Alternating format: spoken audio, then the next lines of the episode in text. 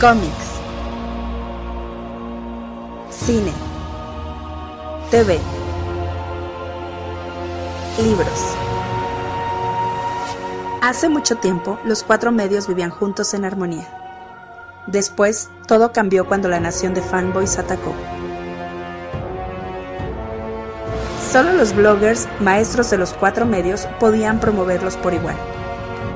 Pero cuando el mundo más los necesitaba, consiguieron trabajo y se desvanecieron. Pasaron los años y dos hermanos crearon un nuevo medio, un joven podcast llamado El Café Comiquero.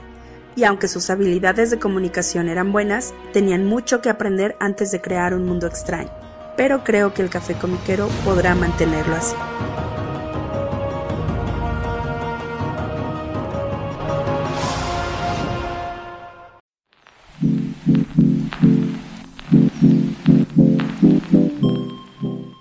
Hola, ¿qué tal? ¿Cómo están todos? Bienvenidos al nuevo episodio del Café Comiquero.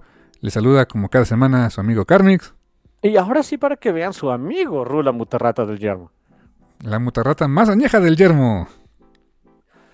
Ah, sí, hay que ser honestos. Creo que es, creo que es la, la mutarrata más añeja al día de hoy de, de este yermo feo que tenemos este, en el Valle de México. Sí, lo que pasa es que es mi cumpleaños. Sí, exacto. Un, un año más, ¿cómo te digo? Un año más añejo, pero felicidades, carnal. Feliz cumpleaños. Muchas gracias, mi hermano. Este, y literal, o sea, el día, bueno, no hoy, hoy que lo están escuchando, pero el día que estamos grabando es mi cumpleaños. Fue mi cumpleaños. Sí, efectivamente. Y te dejaron felicitaciones ¿eh? en nuestras redes sociales. Rapidísimo te, te leo aquí este quién te manda felicitar. Te manda felicitar Vlad Corbux, Israel Dark Ortiz, eh, Víctor Bonfil, Jesús Monroy, Ernesto Díaz, Emanuel Sosa, Javier Robles, Armando Aponte, Lolo Macías, Raciel Ábalos, eh, Aurelio Rascón y nuevamente Javier Robles. Mientras que en Twitter eh, también... eh, Ay, no sé cómo sea. Ladies of Comics te escribe. No sé quién sea Ladies of Comics. Y Mistress Ara también te escribe. Te desean un muy feliz cumpleaños. Ah, eh, eh, ah, Este, voy a contestar seguro, pero bueno, denme chance que ahorita andamos grabando. Exacto, pero felicidades de parte de- también de, de todos ellos. Y pues un feliz cumpleaños, carnal, ¿sabes? Este, ho- hoy no nos vimos, pero eh, mañana nos veremos para celebrar también. eh, en, en presencia, en, frente a frente. Eh, y, pues un abrazote, mi hermano. Muchas gracias, mi hermanejo. Y voy a presumirles a todos porque mañana vamos a festejar con Pay Sabroso. Oh, Si no sí. lo- eh, y es un este, comercial gratis este restaurante, pues ni modo, ¿no? Si no han probado el pumpkin pie de Café El Maqué, holy fucking shit, se están perdiendo de algo muy interesante. Es una fregonería, ¿eh? Es un sabor único, debería decir. Sí, yo, yo sé que el pumpkin pie, este, sobre todo en Estados Unidos, dicen que el store bought, o sea, el que compras en tienda, como que, pues no es, este, o sea, no tiene nada de malo, está bien, cómetelo, pero, pero no vas a, a saber el, eh, cómo es el verdadero sabor de un pumpkin pie, ¿no? Pero cuando dicen bought, se refieren más bien a cosas como Betty Crocker y eh, así. Costco, Walmart, cosas así. Dice que nada de malo, o sea, está bien, hay gente que, que le gusta, hay gente que es lo único que puede, está perfecto, pero que lo, lo ideal es como que uno más caserón. Si bien este no es súper casero, tampoco, o sea, es, es lo más parecido a lo casero, porque yo no lo voy a hacer, me da mucha flojera. Es lo más parecido al pie casero que pueden encontrar. Mm. Y, y Maquet también está en Ciudad de México, ¿eh? No nada más aquí en, en- en este, en el estado. Hay, creo que hay, creo que es, es muy local de zona metro, ¿no? No sé si haya en el resto del país, pero, pero delicioso. O sea, en general, el pan de Maquet es buenísimo. Un poco caro, eso sí, pero es bueno. Sí, es, es muy local, es muy local de la zona metropolitana. Este, sé que hay unos en el centro de la ciudad y hay otro en, en el sur, pero no me acuerdo en dónde. Eh, Plaza Loreto, algo así. Em, y también, pues acá en Mordo, resulta que nos llegó la civilización y tenemos uno, ¿no? Pero si, lo, si viven por estos lados y pueden conseguir una de estas cosas, eso les recomiendo, ¿eh? Y fíjate, para desayunar está rico también. Buen café, también, la verdad. El único problema es que no hay refill del café normal. Sí, es lo malo. Es- Porque el café es delicioso. Esa es la bronca también. sí, no te nota, pero el café se agota y te cobran otro, ¿no? Exactamente. Pero pues sí, ya mañana, mañana lo probaremos, ya. Sí, ya, ya- lo hemos comido. o sea, ya ya es, es como que tradición en mi cumpleaños. Este, pero, pues, presumiendo un poquito, ¿no? Eso, buenísimo, mi hermano. Y pues, hablando de, de cumpleaños también, de celebraciones, pues el día de ayer eh, oficialmente fue un cumpleaños de Editorial Camite. Cumple 10 años en nuestro país. O sea, no lo puedo creer, pero ya son 10 años. O sea, se, me hace así como que de las editoriales más jóvenes, o sea, lo es, pero pues 10 años ya suenan, ¿eh? Em, pues. O sea, sí, y la verdad es que em, le ha sobrevivido a muchas otras, ¿eh? Mm, sí, a Bruguera, por ejemplo. En, en- este, lástima, ¿no? Este, Smash Manga, su carrera muy limitada.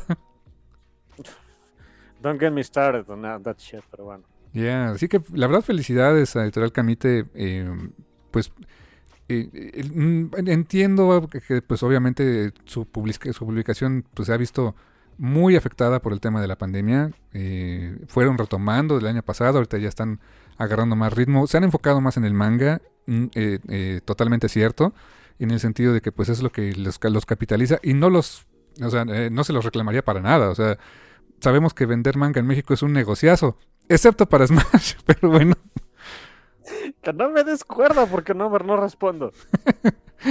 pero eh, la, la línea de cómic pues sigue, están eh, poco a poco, pero están retomando publicaciones, Em, pues todavía no, no puedo, no, estoy autorizado para mencionar cosas, pero vienen cosillas interesantes en las que muy probablemente este, estaré participando, así que espero que se dé.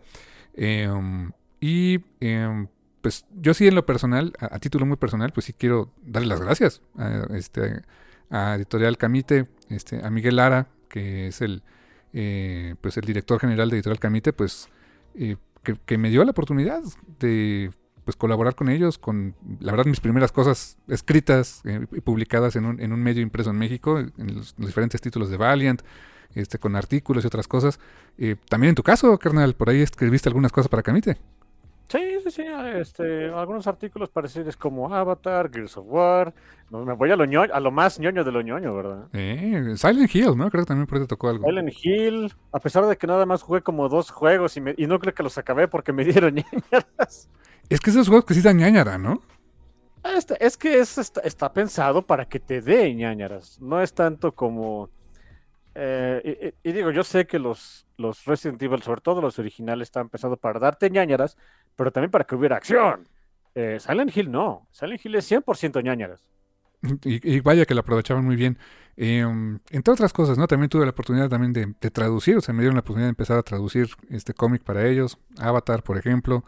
eh, Motor Girl, también el libro de Warcraft.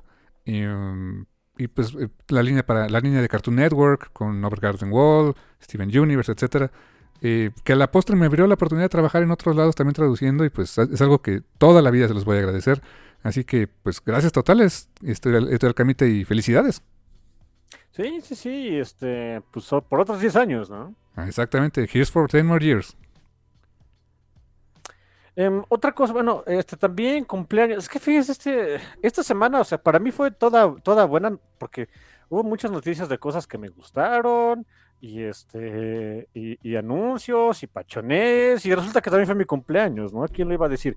Eh, número uno, el 29 de noviembre, eh, este martes que pasó, eh, se cumple, fue, también- fue también un cumpleaños del técnicamente el nacimiento de los videojuegos. Hace 50 años se lanzó este Pong. Pong, o sea, el primer ju- juego así. ¿habrá- ¿Es el primer videojuego de la historia? mm, Simón. ¡Wow! Así que, pues sí, fue cumpleaños también. eh, eh, En, en estas fechas también es el cumpleaños de los videojuegos, lo cual me hace extremadamente feliz porque es un, es uno de mis amores originales. Siempre digo que tengo dos amores originales en la vida, dinosaurios y videojuegos. ¿Y cuál de los dos quiero más? Yo diría, pues sí. Videojuegos con dinosaurios, ¿no? Oh, Dios, eso es lo mejor. Ah, como Jurassic Park Operación Genesis, qué bueno era, ¿eh? Ah, Ese, ese es muy bonito porque, bueno, no es violencia, es más de que haga- hagas tu parquecito y, y lo trates de hacer funcionar sin que se coman a la gente. Está muy bonito, ¿no? Este, el juego de Jurassic Park original, sí, sabemos que el final es apestoso, pero es un muy buen juego. Oh, sí, sí, sí. Lástima de ese final, pero. Y no tenía, no tenía nada para guardar, no tenía memoria ni nada, ¿no? No, tenía batería para guardar memoria, no tenía password, nada. No, no, no, era friégate, hijo. Uf.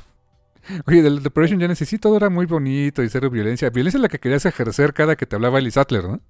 Ah, sí, porque era la que te anunciaba que tus dinosaurios estaban enfermos y es de, ah, genial, ¿ahora cuál se murió? ya cuando la veías ese Sattler así, ¿y ahora qué? ¿no? ¿Por qué no puedes venir con buenas noticias, Sattler, no? Nunca te daba buenas noticias. Con dinosaurios, digo, icónicos, por supuesto, este, Dino Crisis 1 y 2. Oh, claro.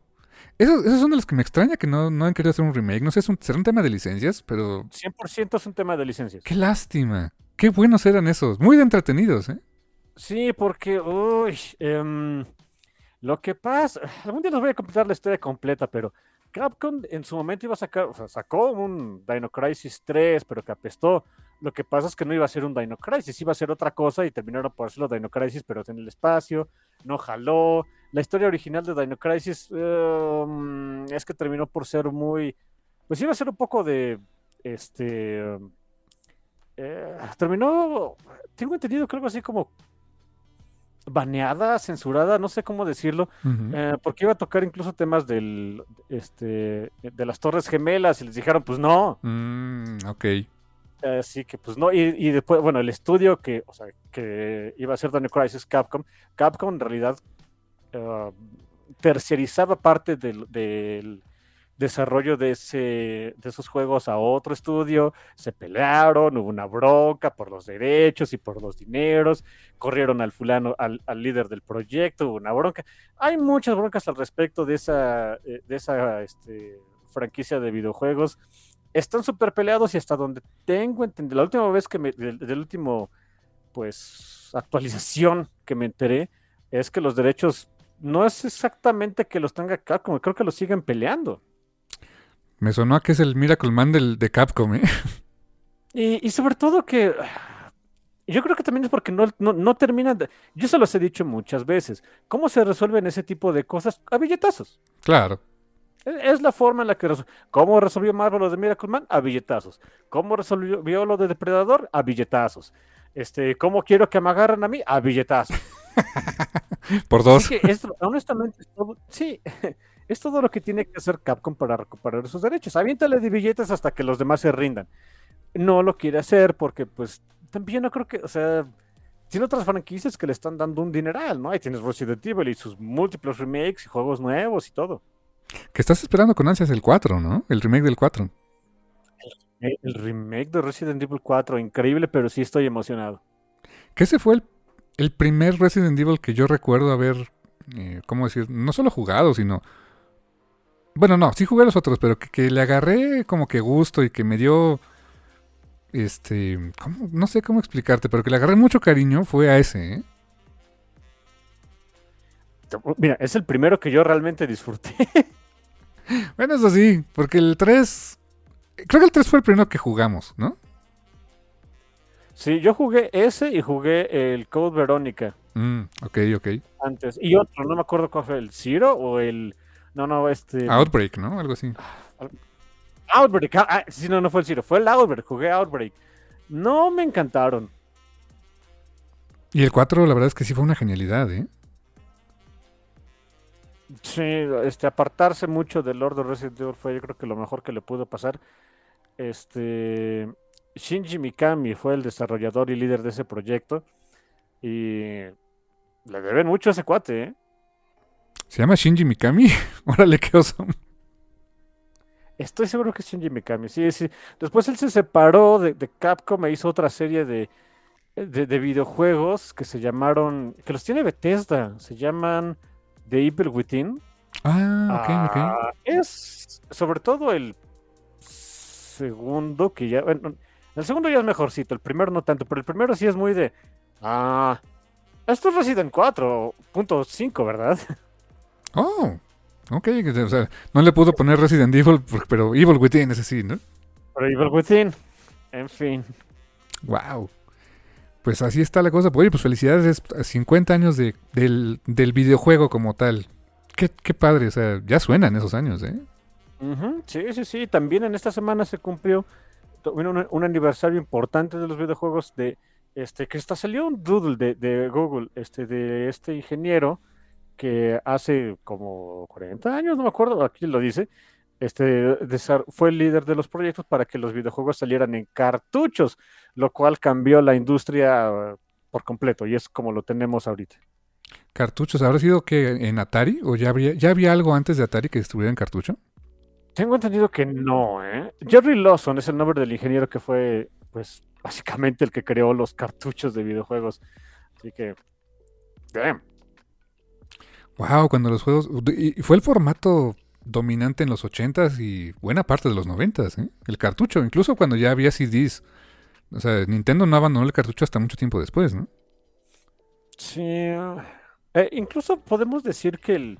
O sea, aunque no es, no es el mismo formato físico, o sea, un CD a un cartucho, eh, se considera de todas maneras como eh, el, el, medio físico, o sea, el disco, pues el em, sucesor del cartucho, pues, o sea, sigues teniendo tu, cosita esta física para jugar tu, videojuego que pues ahorita se nos hace lo más normal del mundo, pero créanme que en su momento fue una idea de lo más innovadora. Incluso eh, Nintendo en los 80s, en Japón, aquí en América nunca llegó, tuvo la idea de sacar un, era un sistema de, de discos floppy. Lo interesante de eso es que ese disco, o sea, comprabas un disco, o sea, tu disco floppy, que era más, era más gordito, estaba chistoso, eh, no me acuerdo cómo se llamaba el sistema. Era, una, era un add-on para el NES. Ah, eh, comprabas ese cartucho e ibas a una tienda ahí de videojuegos en Japón y le dices, oye, cárgame, eh, me acuerdo que empezaron con Legend of Zelda, cárgame Legend of Zelda, te cargaba del juego, tú lo ibas, bla, bla. Jugabas, lo acababas, lo disfrutabas y ya cuando estabas aburrido de ese juego, ibas otra vez a la tienda de videojuegos y es de, oye, ahora cárgame, este, no sé, Kid Icarus, ¿no? Y te borraban Zelda y te ponían Kid Icarus a un precio mucho menor que comprar el, cartucho. No pegó, realmente no pegó ese sistema, pero, o sea, el ejemplo que les quiero dar es cómo intentaban de todas maneras, este, tratar de, no tener que utilizar cartuchos, pero el formato fue demasiado fuerte. Sí, qué interesante, porque, o sea, era también su forma de reducir costos, ¿no? De no distribuir. O sea, como que le distribuyes el juego a X cantidades de personas, tiendas que lo tienen, y solamente ahí lo recargabas. Qué interesante. Digo, honestamente creo que también se prestaba mucha piratería para quien supiera meterle más a la informática, ¿no? Es muy probable, sí. Lo que tenía es que ese sistema era, era más avanzado. Tenía creo que como uno o dos canales de audio extra sobre el NES, así que la música sonaba mejor y no sé qué hoy se nos hace como tan como tan tan no tan, extraña esa esa premisa, pero debió haber sido increíblemente rompedora cuando se les ocurrió a, Nintendo, ¿no? Sí, mira, les digo muchas cosas a Nintendo, ¿no? No se crean. Tengo cierto beef con ellos, les tengo mucho cariño, por supuesto, pero tengo cierto beef con ellos. Pero algo que puedo decir es que siempre han tratado de, de ser innovadores, de serlo, hacer lo siguiente, la, siguiente gran este, eh, breakthrough en tecnología para los videojuegos. No siempre le sale, pero hay días que sí. Creo que el que tengo más en la cabeza que cómo lo promocionaron, pero no, el famosísimo eh, Virtual Boy, ¿no? ¿Sí era el Virtual Boy? Sí, ¿verdad? Sí. Sí. Que en realidad no era portátil, era incómodo, te daba jaque. En la, en la caja te decía, no lo utilices más de una hora o algo así, o sea, hasta te lo advertía, ¿no? Sí, sí, sí. Y, yo me acuerdo mucho, de, ¿te acuerdas de Nintendo Manía con Gus Rodríguez en paz descanse? Uy.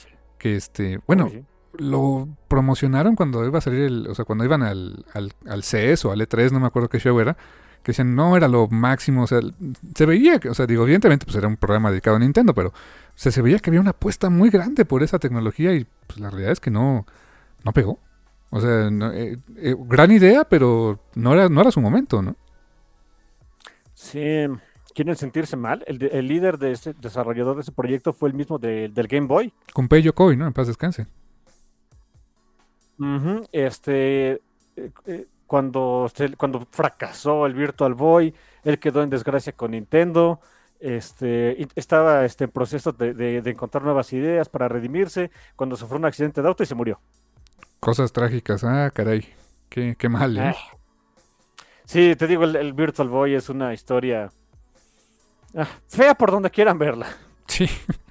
Pero el Game Boy, por ejemplo, ese fue otro, otra cosa bien revolucionaria, es llévate el juego contigo. O sea, eso hoy lo, hoy lo decimos tan fácil como agarrar el celular y bajar un jueguito, ¿no? Pero pues, en otros tiempos era algo increíble, ¿no? Sí, ¿quieren saber cuál es la, consola más de videojuegos más vendedora de todos los tiempos? El Nintendo 10. ¿En serio? ¿Eh? Por mucho, ¿eh? Más que PlayStation, más que Xbox, etcétera. Uf. No, Xbox, Xbox y PlayStation, todos los, los, actuales, no le llegan ni a los talones. El segundo, la segunda consola más vendida creo que fue el PlayStation 2, pero está muy, quedó muy, muy lejos del Nintendo 10. Por la conveniencia, ¿no? o sea, eran juegos honestamente bastante buenos, o sea, ya, ya de, o sea, competibles con otras cosas que puedes jugar en tu casa, pero esa conveniencia de podértelo llevar estaba súper chido, ¿no? Y, el, sobre todo que eran juegos que ya se veían muy bien. Tenías este eh, Legend of Zelda este, Between Worlds, tenías Kirby, o sea, cosas que se veían bastante bien. Wow. Y ahora que lo pienso, hubo otros intentos que también fueron, ya no de Nintendo, pero ¿te acuerdas del Dreamcast? El Dreamcast también quiso ser tan innovador, pero no le salió, ¿no? Esa es una consola adelantada a su tiempo, desafortunadamente en su control, tenía la pantallita en el control también. Eh, híjoles. Em, dicen que los Mucha tecnología que a la postre, o sea, es el Dreamcast era de Sega, que a la postre compañías, o sea, tan rivales como Nintendo o Sony, pues la ocuparon. Ahorita, ahorita ven los controles de, o sea, evidentemente el Switch, pues básicamente es un controlote y es tu consola portátil también si la quieres, ¿no? Pero este, los controles son muy avanzados. PlayStation usa mucha tecnología este, de audio para lo que, se utilizaba en el Dreamcast. O sea, eh, no era el momento, no era el momento, Sega. ¿Te acuerdas el momento en que nosotros nos tuvimos que desapegar de Nintendo? Cuando dieron el brinco del Super NES al, Nintendo 64, ¿no? Es donde dijimos, algo pasó, creo que fue la economía, no lo sé, pero ya no les pudimos seguir el paso.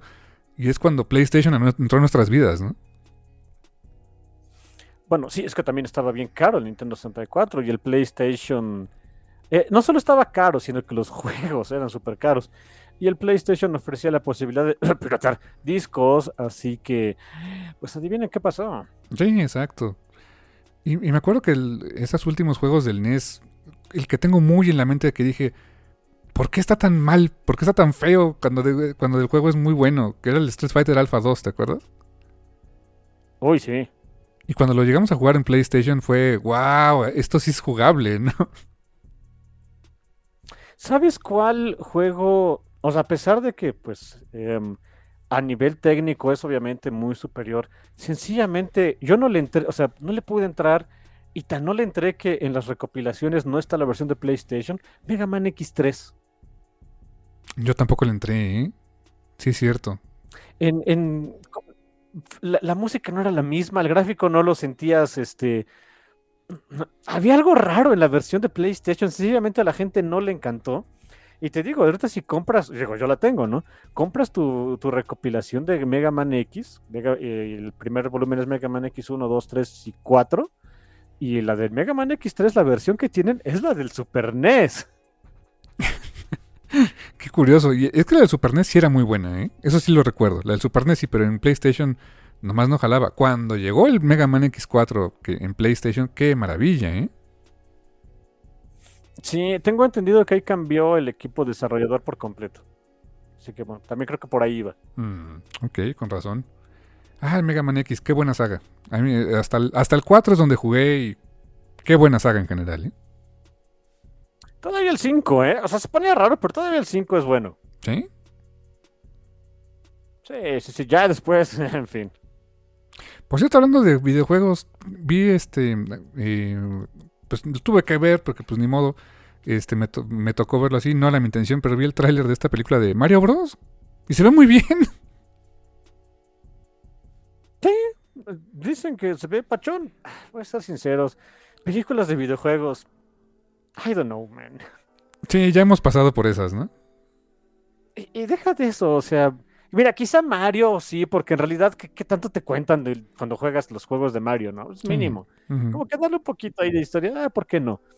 Pero ves que viene una adaptación de Last of Us eh, para, para HBO en, enero, creo. Sí, sí, sí. O sea, está bien, ojalá le vaya muy bien a la serie, etcétera. Pero esa cosa lo interesante es jugarla. Sí, que es este el Pedro Pascal, te digo, eh, tiene se le da eso de cuidar chamacos ajenos en, un en un stream ni en otro, ¿eh? sí, de veras que sí. Eh, pero también entiendo que los videojuegos no son para todo mundo y más gente, este, eh, pues creo que merece disfrutar una historia tan cruel y horrorosa como esa, ¿no? Pero para quienes ya jugaron el juego y ya todo, pues, I don't know. Ah, yo que tengo la posibilidad, la verdad es que normalmente cuando hay adaptaciones de algo a videojuego, prefiero jugar el juego. Por ejemplo, ¿sabes qué se me haría una, una ridiculez? Que quisieran adaptar algo de Hideo Kojima. pues es nada más es quitarle los momentos en los que llegas a interactuar con la pantalla, ¿eh? Porque todo lo demás es cinemático, así es Kojima y nos aguantamos. Sí, sí. Mucho tiempo se habló de una adaptación a cine de Metal Gear Solid y yo dije, ajá. Pues solamente jueguen el 4, jugarán como media hora, el resto la ven. Exacto. Sí, también. Te iba a decir que otra que fue adaptada de juegos, pero realmente no es de libros, es del brujero, ¿no? Sí, bueno. Me encanta que se supone que la adaptación de Netflix es de, los libros, pero la actitud de Geralt y el look básicamente es del videojuego. o sea que dices, bueno, pero vamos a, vamos, no, vamos a obviar eso, ¿no? Eh, sí, pero, no le hagan caso. oye, pero la armadura se ve igual, eh, pero no le hagas caso. bueno. Ok, en fin. Um, tengo entendido que también va a venir algo de Gears of War. Viene una película. No, película o serie en Netflix. Y quien se anda candidateando así muy fuerte. Y hasta, hasta hizo un. Hizo un video promocional con, con cosplay y toda la onda. Es Dave Batista, Drax. ¿Como Marcus? Como Marcus Phoenix. ¿Sabes qué? Yo sí le dado el papel al infeliz. ¿eh? Sí le queda. Lo, ves vestido de Marcus y dices, sí. Y sí, y sí actúa, o sea, sí actúa el señor, ¿eh? Es que los luchadores son buenos actores. ¿Cuántas veces hemos dicho eso? Sí, si no me creen, vean Peacemaker. Sí, de veras, ¿eh? Fucking John Cena, dude. No, ¿Quién lo iba a decir? Digo, supongo que los fans de la lucha libre que lo ven todo eso dicen, pues sí, pero viéndolo como Peacemaker, qué maravilla fue este año, ¿eh? Sí, sí, de veras. Este, y Dave Batista, a mí me encantaría verlo en algo noir, no sé, de mafia, ve a saber, le quedaría muy bien. Sí, sí, la verdad es que sí. Y, Así que. Se oye fuerte para Marcus Phoenix, ¿eh? Sí. Fíjate que es curioso, eh, una adaptación que de videojuego, pero no es adaptación, es más bien como que complemento que sí espero. Viene una serie de Dragon Age para Netflix, animación. Wow, no me digas. ¿Eh? Ok. No tengo idea de qué vaya, pero, pero no importa, lo voy a ver. ¿Y, esa es para el siguiente año? O sea, ¿Todavía sabe para cuándo? Sí, me parece que también viene para enero. Mira nada más. Oye, ¿y de videojuego a cómic crees que funciona bien? Yo he pensado que sí, ¿eh? Ah, por supuesto, es a match made in heaven. Por ejemplo, ¿te acuerdas los cómics de Street Fighter? Los Desde de... ahí eran buenos, ¿eh? Los de Udon eran Los de Udon. Sí. Eran geniales esos, esos cómics. Em, digo, los de Gears of War, no se diga, eran fantásticos. Los de Dragon Age son la onda. Em, ¿qué otra? Los del Brujero, los del Brujero son buenos con ganas. Están raros, pero son buenos con ganas. Sí, no, de, de cómics y videojuegos, Match Made in Haven. Absolutamente. Y también, pues, pregúntale a Archie Comics con cuánto les duró, o les sigue durando, no sé, Sonic. O sea, Sonic, doscientos y pico números y funcionaba, ¿eh? Ay, sí. Sí, o sea, Sonic, ¿quién lo diría? Ah, y, que al creador de Sonic lo meten este, al bote por inside trading y no sé qué. En fin. Oh my god, no sabía eso. Oh, Dios, qué cosas se entera uno, ¿no? ¿Te acuerdas del Sonic feo de en este en la de Chip y Dale? Mira, la volví a ver. La verdad es que la triste película la aguantas una vez, la segunda vez dices, ah, ok, está bien, pero ya no hace tanta gracia y como que la sientes un poco mean spirited, ¿no? Pero bueno. Pero el chiste del Sonic feo. Eso sí es va la a ser un ¿eh? clásico de aquí hasta que yo me muera y después, ¿eh? Es algo que jamás pensé que iban a recibir. O sea. Es, es, es más, no he visto las películas de Sonic. Te lo pongo así, no las he visto. Pero el meme del O sea, lo que pasó desde el Sonic feo y que lo, lo arreglaron y luego que el Sonic feo tal cual ese diseño lo usaran como, como un actor fracasado en Chip y Dale. Qué fantástica idea, ¿eh? Sí, te digo, e- esa broma del Sonic feo, no, ya es un clásico, es absolutamente un clásico. Y para quienes son fans de Sonic, dicen que las películas son geniales. Ah, ¿a poco? ¿Quién lo diría, no? Sí, creo que en esta ya salió su. eh, El, el, el erizo, ¿cómo se llama? No, no es cierto. Este, Knuckles, ¿no? Knuckles, Sí. Knuckles el erizo. Sí, El sí, Echidna, perdón. El Equidna, exactamente. Ah, Que ok. Sonic es el erizo. Sí, exacto. Ah, qué cosas, mi hermano. Pues, Em, otros, cuenta el resto de los chismes de cómics. Todavía tenemos unos buenos 15 minutos, ¿eh?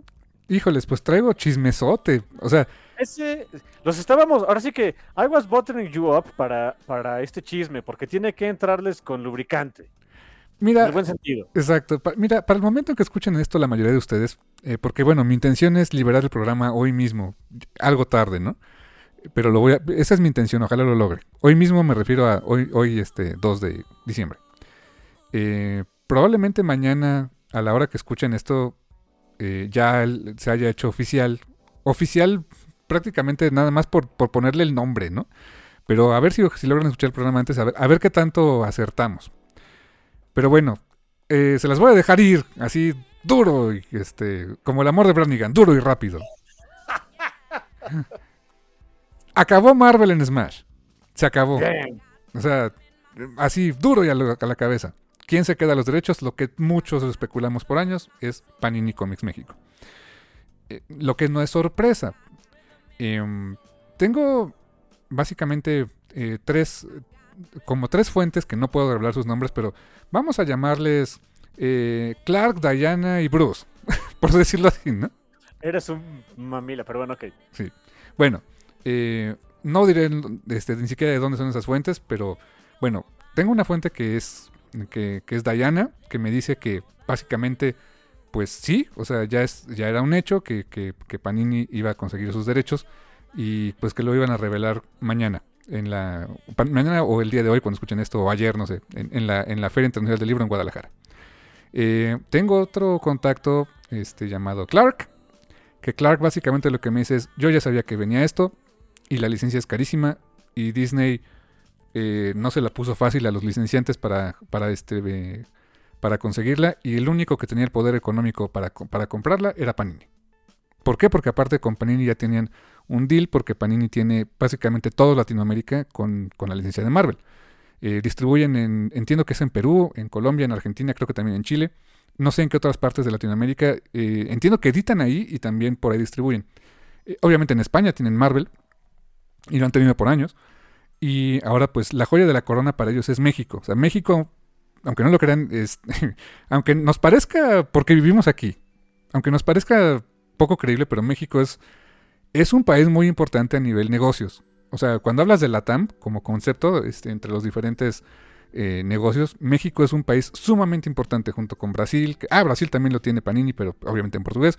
Eh, junto con Brasil, este, Argentina, Chile, México es una de las de, de los países más interesantes para ese mercado. Entonces, es el que estaban buscando. Parece que, eh, o sea, insisto con el parece, pero pues, prácticamente es un hecho que se les va a hacer, que, van a tener Marvel, licencias de Marvel en México.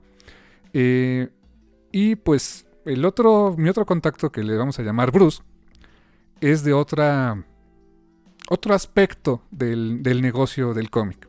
Y básicamente lo que me dice es, sí, todo muy bonito, pero lo malo es que se viene un aumento de precios. O sea, es lo que, lo que le dicen a esta persona, que le llamaremos Bruce, que dicen sí, pero lo más seguro es que eso venga acompañado de un incremento de precios en Panini. En Panini en general. O sea, Panini este, Comics México en todas sus licencias, incluyendo ahora Marvel y también en Panini Manga. ¿Qué tan grande el incremento? No se sabe. Pero pues básicamente dice que es un hecho, que eso viene acompañado de un incremento, aunque al principio pareciera que no, porque pues, van a tener seguramente precios introductorios para sus productos.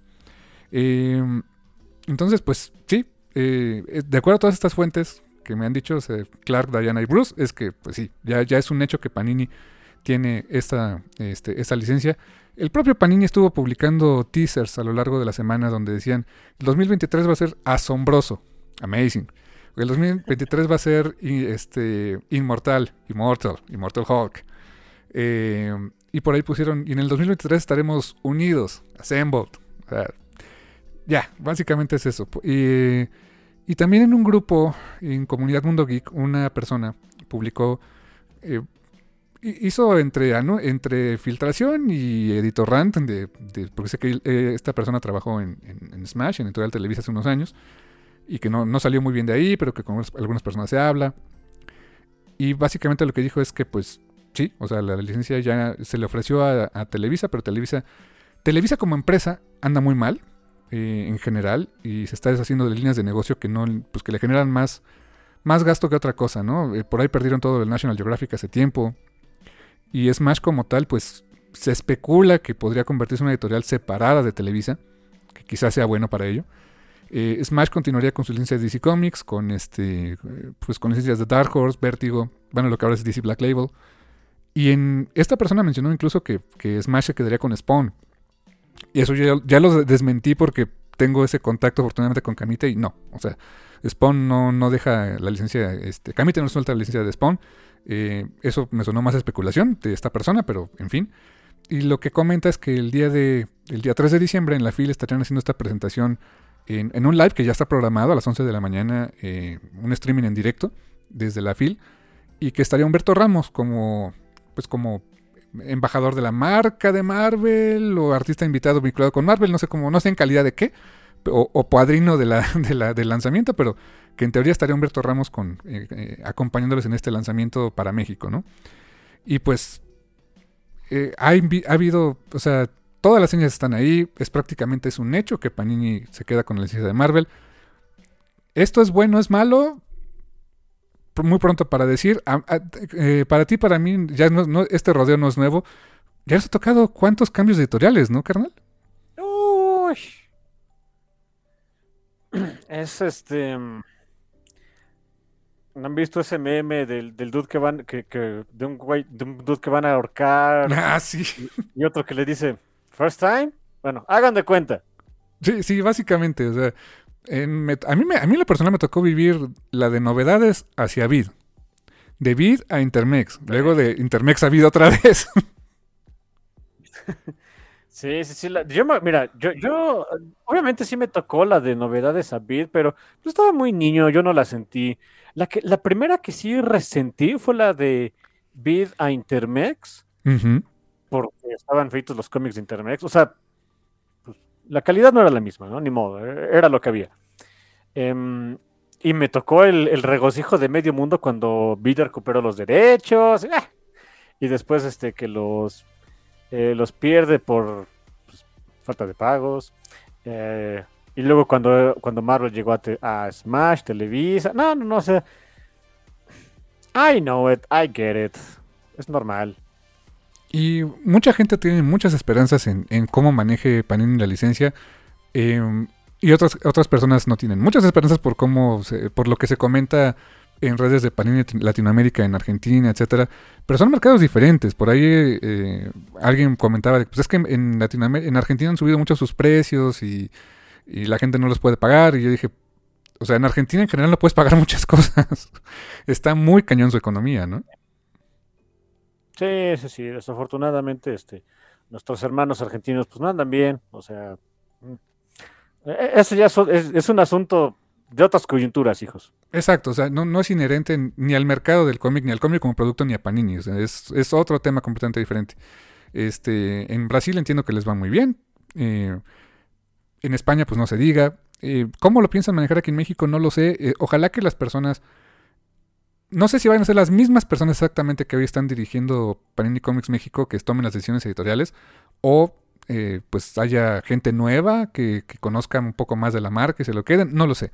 Pero lo que sí sé es que esta licencia es enorme, es enorme y el, público va a demandar mucho de ellos, ¿no? Em, mira,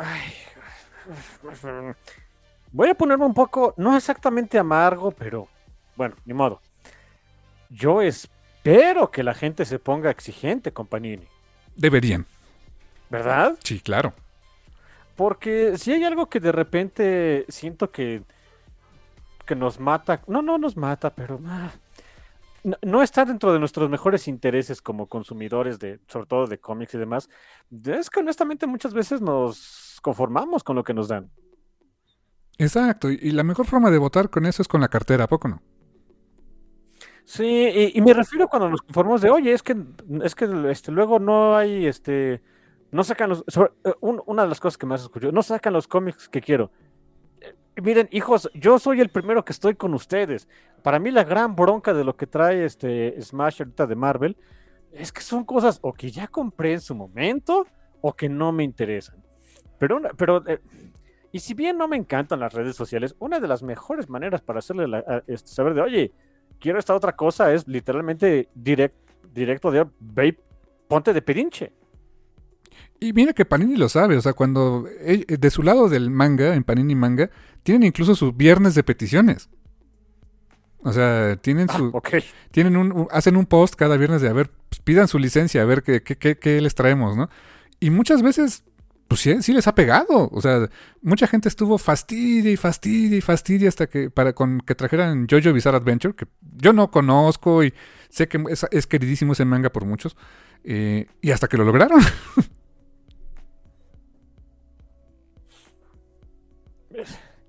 Y estamos hablando de manga, que, o sea, si bien algunas licencias de manga no son tan caras, no es fácil traerlas. Son exigentes los japoneses, ¿eh? en general, en la mayoría de los casos para eh, sus ediciones. sí, que ahí no sé cómo le haga Panini, no sé si la, licencia sea directamente con las editoriales japonesas, yo supongo que sí. Eh, porque si de veras va contra, con los japoneses, esos dudes son bien quisquillosos. De, Panini no sé, de quien yo tengo así certeza de cómo les costó sacar esta condenada edición y este y les quedó hermosa es Kamite, con la de Card Captor Sakura. Eh, bueno, por ahí me presumieron que básicamente hasta les dieron una felicitación los japoneses que dicen, ¿a quién felicitan? O sea, normalmente no lo hacen. Sí, eh, Card Captor es de Clamp, ¿no? De Clamp. Mm, lo que sé de Clamp es que o sea, a pesar de que son muy pachonas con la gente y demás, no es la, no es la, este, la editorial más fácil de trabajar, con, la cual trabajar. ¿eh? Sí, sí, sí. O sea, sus licencias son complejas, son caras y son muy exigentes en lo que publican. ¿eh? Así que, hey, bien, buena onda de camite. Pero bueno, volviendo a Marvel y a, Panini, eh, les voy a comentar, y esto tómenlo con, con un grano de sal, porque eh, ahora sí que como dicen por ahí, la información se sigue generando todavía, ¿no? Eh, ya hasta el día de mañana se anunciará a lo mejor, quizás se anuncie qué, títulos van a traer. Yo esperaría que sí, o con qué quieren empezar. Em, pero por ahí estuvo circulando la imagen de eh, unas capturas de pantalla de la página del Indautor, que es, Instituto Nacional de Derechos de Autor en, Ciudad en, nuestro país, en México, donde se ven los ISBNs de diferentes productos de Editorial Panini México, así tal cual está eh, en, sus catálogos, que, por ahí eh, lo que estuve investigando es que tiene ya varios meses que se estuvieron integrando estos números al, al, al, Indautor. El ISBN es el numerito que identifica una publicación a nivel internacional, o sea, es, único y es irrepetible. Eh, y, y, con ese ISBN existen hasta ahorita lo que encontré varios títulos de Editorial Panini México que son de Marvel. ¿Serán exactamente esos títulos con los que lancen? No lo puedo garantizar, pero es muy muy probable. E incluso vienen características y precios. Ahí te va lo que he encontrado hasta hoy. E insisto, si el día de mañana me desmienten y no sé qué, está bien. O sea, de una vez disclaimer, no digo que esta sea la, información oficial, pero es lo que está disponible en la página del, de, Lindautor. ¿Sale? Ahí te va, carnal. Eh, Immortal Hulk que Smash vilipendió y, nada más nos trajo un tomo, ¿te acuerdas? Sí, cuando son 50 números, ¿no? Exactamente. Immortal Hulk, eh, hay por lo menos 5 o 6 volúmenes que, están en Indautor. Em, eh, tengo uno aquí desplegado que es El Inmortal Hulk, o sea, el título será El Inmortal Hulk y El Guardián de la Puerta, ese se llama el tomo. Y es, es una edición de 120 páginas, pasta suave. Eh, el precio que tiene aquí es 189 pesos. Insisto, eh, tómelo con un grano de sal, pero es el precio que está registrado ante Intautor, 189 pesos. otro título que, que aparece aquí es, ahí te va, Daredevil. Daredevil, el de Chip Zdarsky, que por cierto sigue, ahorita ha seguido publicando Smash, incluso sacó un tomo esta misma semana. No sé si vayan a publicarlo todo desde el principio otra vez en tomos, pero el Daredevil de Chip Zdarsky, este, El fin del infierno es el volumen 4.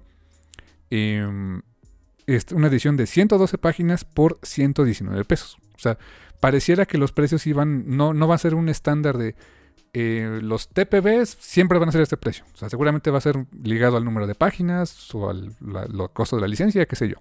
Pero por el momento dice 119 pesos, también pasta blanda, eh, por 112 páginas. Después encontré que hay una línea que se llama Marvel Must Have, eh, con diferentes títulos, que son pues grandes eventos o series limitadas. sobre todo cosas muy vendedoras de Marvel, que incluso Smash ha, publicado y republicado varias veces. De lo que encontré, eh, eh, Thanos, el origen de Jason Aaron, es una edición eh, de 128 páginas en tapa dura por 309 pesos. Encontré también Old Man Logan, titulado aquí como El Viejo Logan, edición en pasta dura, 232 páginas por 369 pesos. También encontré Deadpool mata al universo al universo eh, Marvel. Este por 104 em, páginas en pasta dura, 229 pesos. Que se me hacen más o menos los precios que ha manejado Panini de sus TPs en. Sus TPs y hardcovers con las líneas de Conan y todas ellas, ¿eh? Ok. Luego está eh, Spider-Verse, 184 páginas. Yo creo que es la pura serie, la miniserie como tal. 319 eh, pesos, también en pasta dura.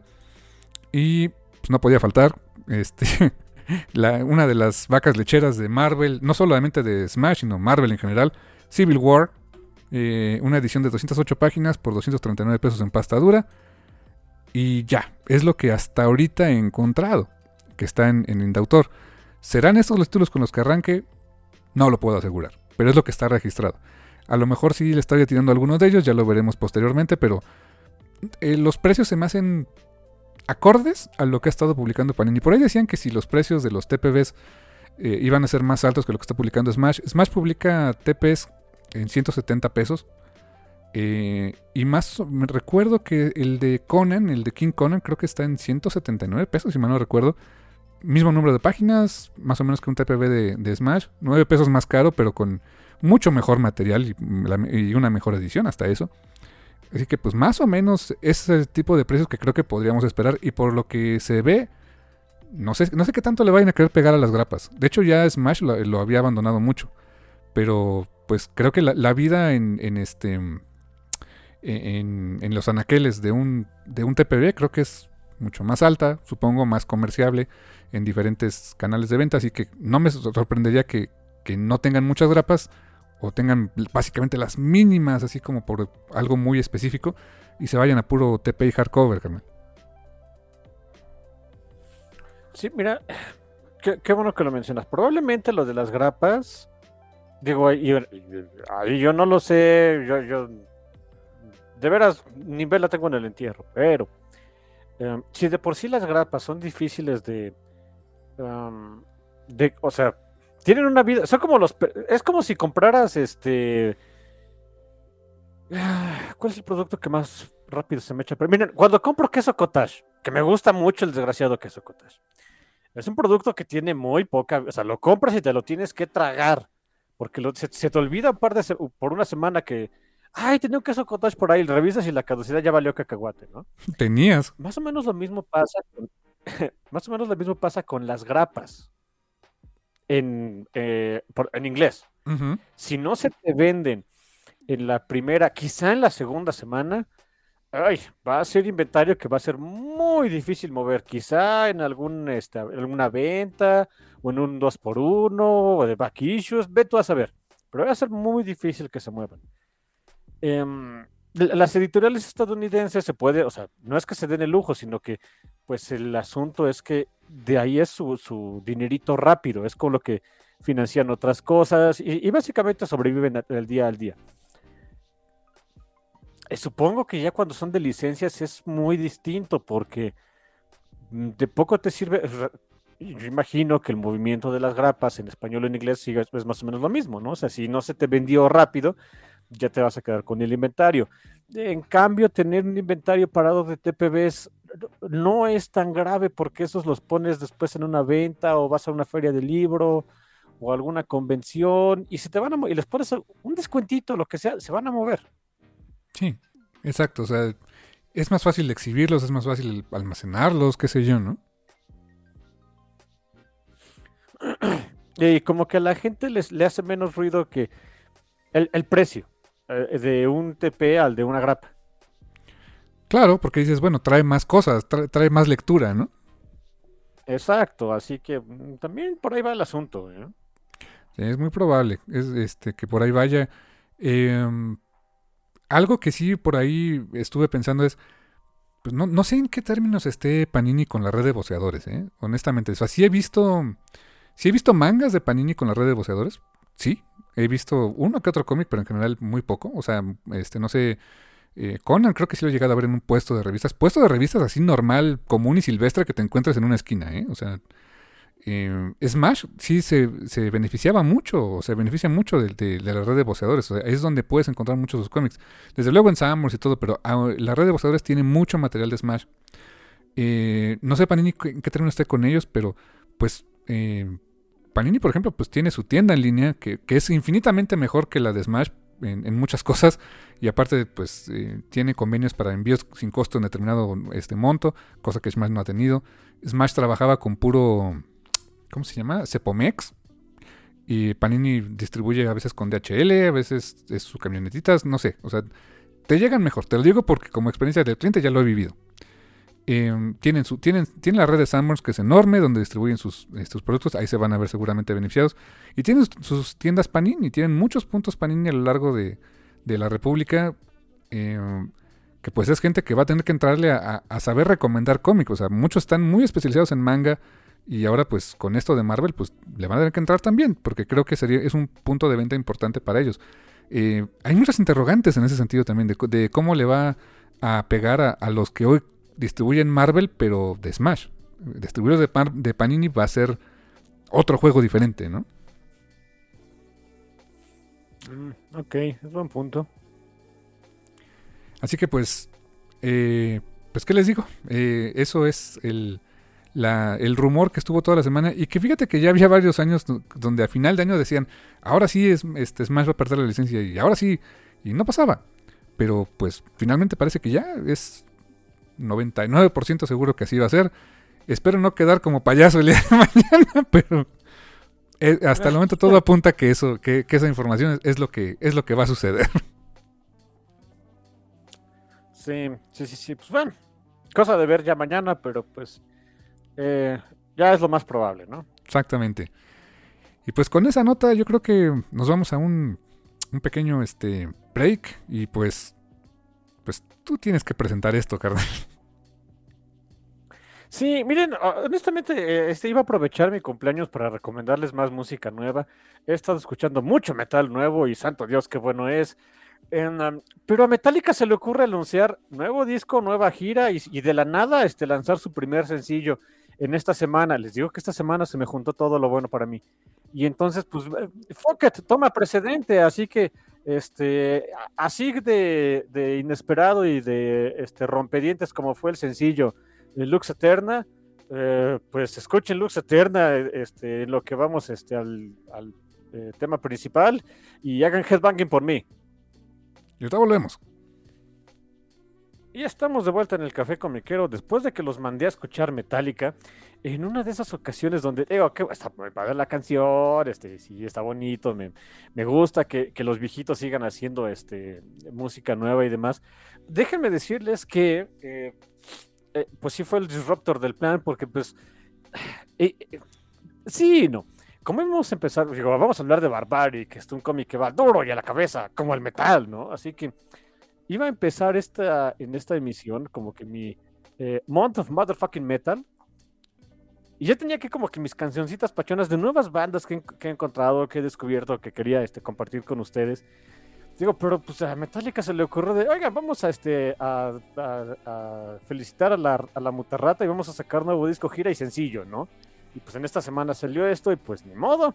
Hay que ponerlo, tuvimos que recomendar, poner, no me encantaría, pero no se va a poder. Hubo que recomendar Lux Eterna de Metallica, una muy buena canción. Eh, como que ese trash refinado este, con, con, el tiempo, ¿no? Sí, exacto. O sea, sí se nota la, eh, la madurez de la banda. Eh, en todo sentido, ¿no? También, evidentemente, pues su madurez física, pero, pero también eh, en su composición, etcétera. Pero con ese saborcito muy ochentero, o sea, de trash ochentero, ¿no? Sí, que, que han tratado de mantener como que ese sabor en sus últimos, bueno, ya con este serían tres discos, lo cual, miren, yo agradezco, por supuesto, porque pues es este eh, los orígenes de la banda, ¿no? Eh, pero me gusta que, o sea, para, para estándares de metal, pues, mm, no se quedan con puramente trash, o sea, en otras palabras, está pachón, está bonito, este, espero que les haya gustado esperando el nuevo disco, 72 Seasons, 72 temporadas se va a llamar el disco. Y empieza, este, bueno, sale el 14 de abril, por si gustaban saber la fecha. Y es cuando empieza su gira, ¿no? en físico. Sí, y se antoja, el diseño de la portada está bien bonito, muy diferente. Nunca había visto esos colores relacionados con Metallica, es un amarillo intensísimo, tipo plumón, pero dije, ok, interesante diseño, a ver qué onda. Con, negro, ¿no? O sea, las, letras en negro y, los motivos de, los elementos que están en la, en la portada, todo en negro, en, tonos oscuros. I dig it. Yeah. Yeah, diría el Headfield. ah, sí, sí. Eh, me encanta que esta canción de Metallica tiene todo lo que nos gusta. O sea, este. Eh, doble bombo y platillazo, hartas guitarras machacantes, de, de, metal, de este James como a los treinta y tantos segundos. Ah, es buenísimo. Sí, ya me, urge escuchar ese nuevo disco, ¿eh? De veras que sí, de veras que sí. Pero bueno, como dices, duro y a la cabeza, llegamos con nuestro tema central, que pues desde luego tenía que ser una muy buena recomendación que nos ha dado mi hermano desde el año pasado, de un, de un gran cómic. O sea, le decía a mi hermano que se me hace un, se me hizo uno de los mejores cómics del año pasado, sin duda, y pues continúa siendo uno de los cómics más, más frescos, entretenidos, divertidos, em, emocionantes, y, con, o sea, no sé si la palabra es correcta, pero sin tantas pretensiones. Y me encanta, me encanta, me encantó esta recomendación de este título y pues es su segundo arco. Sí, así sí, estamos hablando obviamente de Barbaric, su segundo arco, Axe to Grind. Um, mira, bien dice mi hermano que es, yo creo que de los cómics, honestamente es de los más divertidos que, que, hay para mí en el mercado hoy día. Em, no nada más porque, o sea, le tengo muchísimo cariño, no nada más porque es Ball Comics, que es una, es una empresa chiquita, pero eh, precisamente como es chiquita todavía sabemos que es pachona dentro de lo que cabe, ¿no? Este, em, el, equipo creativo es muy bueno, o sea, puro profesional ahí, este, ya es, no, exactamente veterano, pero curtido de muchas batallas, está muy canijo. Eh, se ve que es un, un proyecto que le han tenido mucho amor, que, le han, lo han ido cultivando de a poquito. Em, sencillamente es el, cómic más vendedor de Bolt al, día de hoy, o sea, por mucho. Mucho es el más vendedor. La gente lo espera, lo espera así mala onda cada que sale algo nuevo, algún nuevo anuncio de Bolt. El siguiente año es el año del hacha, del hacha borracha. Y vienen muchísimas cosas de, de, Barbaric porque la gente está pidiendo de dame más, hijo, porque este, me da el síndrome de abstinencia como la pobre hacha de, de Owen, ¿no? Fíjate, eh, antes de... No puedo estar más feliz. Ok, ok. Adelante, adelante. Te decía que, bueno, antes de entrar a hablar propiamente de, este segundo arco, pues nada más, eh, digo, me gustaría arrancar diciendo de qué va. ¿Cuál es la premisa de Barbaric? Pues es un bárbaro, es un bárbaro Owen, Owen, el nombre menos bárbaro de la vida, creo yo. Eh, de hecho. Es un bárbaro que tiene un hacha. Es un hacha que puede, que puede hablar y que solamente él y algunas cuantas personas pueden escuchar. Y básicamente el hacha es, es un pepito grillo pero muy mala leche, muy, muy mala leche, ya que el hacha le determina a quién puede, con, quién puede ejercer harta violencia, porque tiene que ser algo para hacer el bien, algo justo. Y eso no creas que es algo bueno para él, es una condenada maldición que se sacó de, pues, es al infierno o esto? Pues next best thing, ¿no? Sí, es que en serio, o sea, Owen tiene una maldición y esa maldición es la condenada hacha. Es una hacha encantada que habla y es mal hablada y es canija y es muy divertida. Y eh, literal es su compás moral, su compás, moral es un arma de destrucción, en fin. Owen no puede ejercer la violencia si no es por una buena causa o cuando la hacha está demasiado borracha como para discernir entre el bien y el mal. ¿Qué he seguido? Sí, porque si dicen, oye, el hacha se emborracha. Sí, y se emborracha literal de sangre. La, sangre es como el alcohol para ella. Y le encanta. Sí, a cada rato, ah, hay un charco de sangre, le limpia ese, ese charco de sangre conmigo, ¿no? Y no sé, creo que lo comenté desde la vez pasada que hablamos de este, desde el, primer programa que hablamos de Barbaric, que me, me, recuerda un poco la mala lechez que tiene por ejemplo, la manita este, que tiene eh, D en Bayer Hunter D con, con, este, con, con, el hacha. O sea, siento que es un poco una, esa dinámica parecida, ¿no? Sí, nada más que este eh, D en Vampire Hunter D es un palo enterrado y Owen sí es una pachanga. Ah, sí, no, sí, D es así todo high and might y, y no sé, como dices tú, es un palo enterrado. Es, la, es cuando dices, eh, en eso quiero basar mi personalidad cuando tengo 17 años, ¿no? pasan los años y dices, ah, Dios, yo solamente quiero ser un hobbit.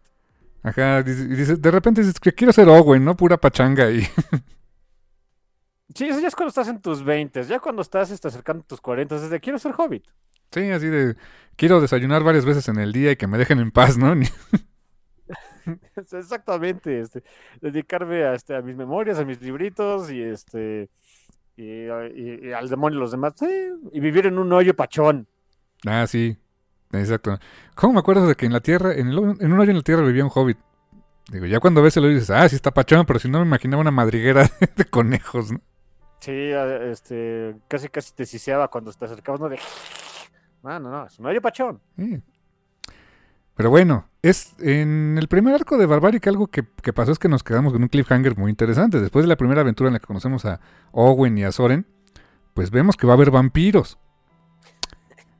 Y pues. Sí, eh, eh, lo, que acaba el primer arco, o sea, ¿de qué trató el primer arco? Es un, es un típico primer arco de, de Sword and Sandal, ¿no? Tienes al bárbaro que este, alguien le pide ayuda y, bueno, aquí muy literalmente no tiene otra opción más que, pues, ayudar a las personas que le piden ayuda, es parte de, su maldición, ni modo. A la persona que tuvo que ayudar es, es una, una bruja, una hechicera que, pues, iban a, iban a quemar. Eh, pide ayuda, el hacha le dice, pues ayuda, ¿no? Ya que estás aquí. Se ve involucrado en una, este, mm, en, un, ya saben, plan, maligno de un hechicero, whatever, para conquistar el mundo, slash maldecir al mundo, slash este, tener poder eh, y misceláneos, ¿no? Y justamente ya una vez que acaba esa, esa aventura y que el hacha, eh, el hacha, bueno, estaba tan aburrida de Owen que el momento en el que esta, esta hechicera, Soren, se bueno, el hacha se entera de que puede entenderla y escucharla de, oye, pues voy a tener alguien más con quien hablar, no nada más contigo, infeliz, ¿no? Eh, empezaban a juntarse como que esa bandita de, ok, ya, ya, empieza la, típica banda de aventureros, ¿no? El bárbaro, su hacha borracha y ya va una hechicera. Y justo cuando acaba este primer volumen, llega una muy al estilo de por lo que voy entendiendo el tipo de fantasía que le gusta tanto a Michael Moretti como a eh, Adrian y eh, Adrian Basil, que es eh, uno de los co-creadores de, de Comics. Muy el estilo de la fantasía que les gusta, llega un elemento del pasado del protagonista a decir, ¿qué crees? Hay bronca. Y mi bronca es que, entre otras cosas, ahora soy vampiro, ¿no? y hay más vampiros, y vamos a enfrentarnos a todos los vampiros, ¿no? Yo honestamente pensé que de eso iba a venir el segundo volumen de Barbaric. Ah, ok, es, es estos, cuatro, estos cuates versus The fucking Dráculas, ¿no? Eh, eh, los fucking Dráculas nos duran un número y menos de un número. Sí, de hecho, te voy a decir una cosa. Cuando eh, leí el primer número, dije, ¿qué no me faltan páginas? o sea, cuando empecé el número dije, achis, achis, los mares, espérame, que no, un cafecito, nada, a ver cómo, cómo empezamos la historia. O sea, empieza como metal duro ya la cabeza y en medio de una batalla y yo así de... Ah, pues no íbamos a ver qué onda con los vampiros. Ah, sí, eso lo vimos muy rápido. Mira, eh, quizá sea uno de los puntos, no exactamente flacos, pero que sí hay que como que hacerse a la idea de cuando uno lee Barbaric de uh, roll with the punches. Y eso hice, ¿eh? Te lo juro. Porque el ritmo es muy frenético. Aquí en este nuevo volumen, el volumen 2, tenemos la, la, facilidad de que son números más grandes, son números de 34 o 35 páginas. O sea, ya es, ya saben, ya, ya saben a más. Sí te dan más Barbaric, pero aún así el ritmo es muy frenético, es muy rápido. Hay, sí hay pausas, por supuesto, entre las escenas de acción, o sea, no todo es este... Eh, sacar tripas y sangre y que el hacha se emborrache. No todo es eso, por supuesto. Pero incluso en las escenas más tranquilas, no sé si lo sentiste, pero hasta, hasta esas son rápidas, o sea, como que van al punto muy rápido. Sí, sí, sí, exacto. Hay algunas páginas que son más cargadas de diálogo, eh, donde se necesita no necesariamente hacer exposición porque sí lo platican entre ellos. Em, pero aún así es de. Tenemos que dedicarle un par de páginas a esto para dar contexto, hacer una pausa y otra vez rock and roll, ¿no? Y fíjense que ese es más o menos el, ritmo que pueden encontrar en este primer número. O empezamos como son, que serán menos de 10 páginas de, Owen, eh, el hacha borracha, Soren y este otro nuevo personaje que se llama Steel de los antiguos compañeros de batallas de, de, Owen, enfrentándose a un montón de vampiros. Y las escenas son espectaculares, hay un montón de sangre. Nos vamos enterando que la sangre de vampiro no le cae a la pobre del hacha. Sí. Axe se pone este, enfermo al respecto. E, es algo bien curioso a lo largo de la historia. De repente vemos a Axe probando sangre de diferentes cosas. Y es a través del que nos vemos, nos damos cuenta qué tan qué tan ajenas son ciertas criaturas, ¿no? O qué tan lejanas están, están de los humanos, porque dicen, esto sabe rico, esto sabe a muerto, esto sabe este, tóxico, no lo quiero. Eh, dije, órale, e, es un device también muy interesante para, para ver qué tan, o sea, demostrar qué tan diferente es una, una, una raza o cultura de otra, ¿no? Y no sé si lo notaste, pero desde el, desde el número, desde el volumen anterior, como que lo que tiene magia negra no le cae al hacha. No, no le cae. Le es anatema, ¿no? Sí, curiosamente, cuando la propia hacha es una maldición. Sí, exactamente. Quizá por eso. Quizá se, nulifiquen, una cosa así, ¿no? O quizá porque es una maldición hecha para hacer el bien. Eh, puede ser. Eh, muchas preguntas que algún día me gustaría este, bombardear a Michael Morechi para que me diga, cállate infeliz. algún día, algún día. Em, pero sí, te digo, les digo, ese, ese plot point de, de Steel, de oye, ahora quiero dejar de ser vampiro. Y adivinen qué tienes que, muy al estilo de los Simpsons, ¿no? ¿Qué tienes que hacer para dejar de ser vampiro? Tienes que matar al padre de todos los vampiros. Bueno, eh, se supone que eso es lo que intentan estos tres mensos, bueno, cuatro contando el hacha. Y. Y pues no. Y no le salió. matan ahí el rey de todos los vampiros y Steel sigue siendo vampiro. Y es de, fuck, ¿por qué sigo siendo este monstruo? No sé qué. Fíjense que me gusta. Yo no, no sé. Cuando salió Steel, que Steel se ve más estilo Conan el bárbaro. Quizá, pero, pero rubio, ¿no? Es más como que de ese estilo, ¿no? Más azotadón, más de. Este. Ay, mi pasado me atormenta y. y quiero ser tan serio, pero no me sale porque están estos otros idiotas aquí conmigo. Siento que por ahí va el asunto de, ok, ¿quieren su bárbaro más estereotípico? Aquí está. Nada más que con un twist, es un vampiro. Sí, claro, o sea, ese es el gran asunto, ¿no? Y, está bien, o sea, mm, pero sí, tienes razón, ¿eh? Cuando vi las primeras páginas, a pesar de que yo estaba bien emocionado por leer este nuevo volumen y todo, inmediatamente empezar las páginas con, un, con una batalla y de, algo que yo pensé que íbamos a ver, pues más bien en el número 3, sí me sacó de onda. Sí, eh, eh, como que lo equiparo cuando agarras un videojuego que no sabías, que no habías dejado de jugar mucho tiempo y de repente, ¡pum! Estás en medio de una batalla y de ¿qué vole, qué vole, qué pasó? Sino de fuck I am, ¿no? Pues, más o menos así, más o menos así pasa. Em, pero está bien.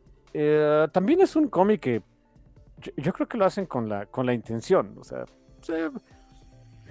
dejarte preguntando de ahora por dónde va a ir, ¿no? Así que, ok, es, también parte de su premisa, lo, aprecio, me gusta.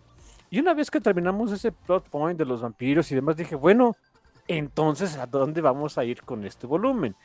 En estando ya en una taberna, este, a, la pobre del hacha la, la tienen que este, poner más sobria y los demás ponerse borrachos. Ahí, nos, eh, ahí por fin nos vamos a enterar de, de qué va el volumen. Y dije, ah, ok, ok. Em, porque Steel, aparte de querer dejar de ser vampiro, le tenía una muy mala noticia a Owen. Uno de sus antiguos enemigos, si no es que su gran antiguo enemigo, a quien ellos pensaban que por fin habían matado, que es un, un orco, Gladius. Eh, lo, te lo cuenta de tal manera que dices, este cuate es el demonio encarnado, ¿no? Sí. Eh, ellos pensaron que lo habían matado y resulta que está, es, es como personaje de Marvel. No, resulta que siempre sí está vivo, ¿no? dices, ah, ok, entonces se va a tener que ir a dar de, de cates con él. Y sí, ese va a ser el, hilo conductor del resto de los números. Es esta este, pequeña mini partida de Dungeons and Dragons a darse de, cates con el orco mala leche. Y algo que me gustó mucho de la caracterización de Gladius es, en realidad lo vemos poco. Eh, vemos algunos flashbacks de, Gladius en, cuando se enfrentó al, party original que tenía eh, Owen. Y en el último número vemos la pelea con él. O sea, y es brutal, ¿no?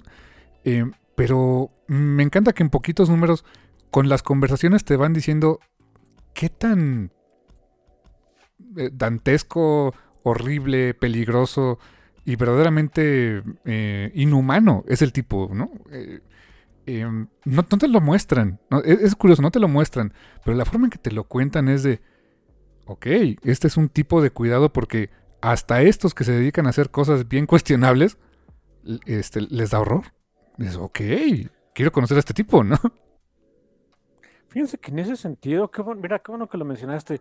Este es un cómic barbaric, sobre todo este, este volumen, donde ya conoces a los personajes, entonces tienes que dedicarles más tiempo pues al, plot. Que es un muy buen ejercicio que para, si, ustedes lo pueden leer, eh, vean cómo se balancea el, la acción con este con exposition, sobre todo cuando son poquitos números. En particular en el número 2, o sea, porque vemos ahí el pasado, o sea, cuál es la bronca entre Owen y Steel contra, contra Gladius, es la primera vez que lo vemos y, mi hermano lo dice bien. Incluso en el número 2 que, que vemos la historia entre ellos, lo vemos poquitas páginas, pero ese número 2 es 90% una escena de acción. Sí. Pero no por ser una escena de acción, no nos dice, o sea, no es que no haya diálogos o nos diga poco el cómic. Muy curiosamente, esa escena de acción sirve para hacer exposición. Ajá, exacto. E, e, es, curioso porque estás en la mitad de, la, de, esa larga secuencia de pelea, pero te ayuda a avanzar mucho el, plot y también a conocer más a los personajes. ¿eh?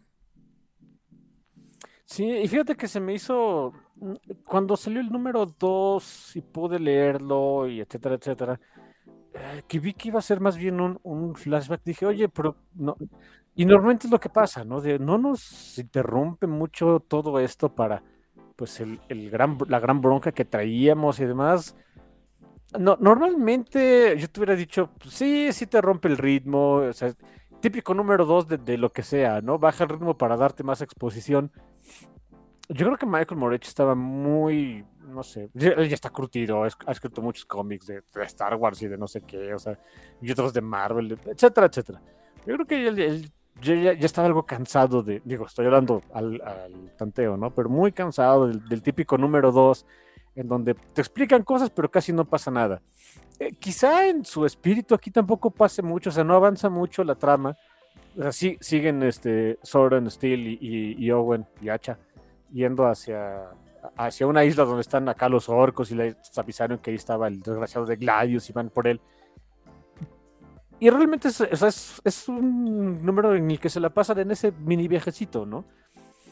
¿Cómo, no es, cómo rellenarlo, pero para que te sigas este, siendo con acción y, acá el pachón? Pues con ese flashback, ese flashback de, de, la primera pelea que tuvo este Owen y su, su partida con, contra Gladius. Y me gusta que funciona mucho por, en varios niveles. Número uno, no te hace aburrido el, el, número. Número dos, pues, o sea, ya pagaste una lana por ver este espadazos de acción y demás, pues aquí está tu dinero. También pagaste para, tener más exposición, entender más a los personajes y, demás, pues aquí también hay. Este, querías chisme de cómo es su pasado, ten. O sea, eh, lo, lo hacen funcionar de tal manera que no se te haga aburrido. Hasta hay un momento muy interesante en donde te das cuenta que el Owen no era el líder. Y uno pensaría que sí, porque dices, pues claro, es el titular, pero no, para nada. Había una lideresa de todo este rollo, ¿no? Sí, ¿cómo se llamaba? Este, Deadheart. ¿Cómo? Deadheart. Deadheart, eso. eh, que pues esa era. ah, eh, esa sí era la, la, la- la- No sé, este. Hasta. eh, era una berserker, hasta traía camisa de oso y todo, ¿no? Sí. Y, y- y en esta partida, e- ella, Owen y Steel matando acá orcos. Que los orcos me encanta que se parecen a los de World of Warcraft, o sea. Eh. Totalmente intencional, yo creo, ¿eh? Sí, ¿no? Porque como que están ya muy metidos en el imaginario colectivo, de, sobre todo de los que conocen esa- esos videojuegos de. Pues, estos son los orcos, ¿no? Este, ya los conoces, ¿qué más te tenemos que decir? Ajá, exacto, exacto. Digo, evidentemente guardan ciertas diferencias para, pues, porque no hay que pagar el copyright, ¿no? Pero Sí, no, no, sí. Imagino que. ¿Quién es el dueño de World of Warcraft? Este, Eh, Blizzard. Arts, ¿no? no, no, no, es este, es Blizzard. Blizzard, Blizzard Entertainment. Blizzard es canijo, así que eh, seguramente hay que poner muchas cosas para evitar el copyright. Si no será canijo que me hizo cambiar algunos este, términos cuando en mi traducción. Sí, quisieras o no, ¿verdad? Sí, había, hubo cositas en la traducción que, nombres de los personajes, digo, pequeño paréntesis, ¿no? Pero cuando traduje los libros de Warcraft, algunas cosas que prefería haber dejado en inglés por la cacofonía del, del nombre y, y es- y en, en ocasiones se oye, se oye más maligno algunas cosas. Eh, no, querían la traducción este, de los nombres en español de España. Y dije, pues, ¿quién soy yo para decirles que no si son los dueños del balón? ¿no? Eh, así que, pues sí, de mayo, este, así es esto. Eh, eh, pero bueno, eh, co- con, las respectivas este, distancias, básicamente son los orcos de Warcraft, así que eh, ya los conocemos, no tenemos que saber mucho de ellos, o, o quién sabe si después lo hagamos, realmente no lo sé.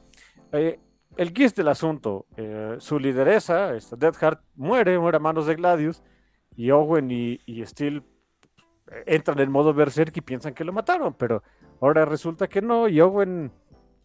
Es bien curioso ver a Owen que lo habíamos conocido, pues el bárbaro canijo que se aventaba, o sea, ve una serpiente gigantesca, que es lo que hace aventarse de cabeza contra ella y todo.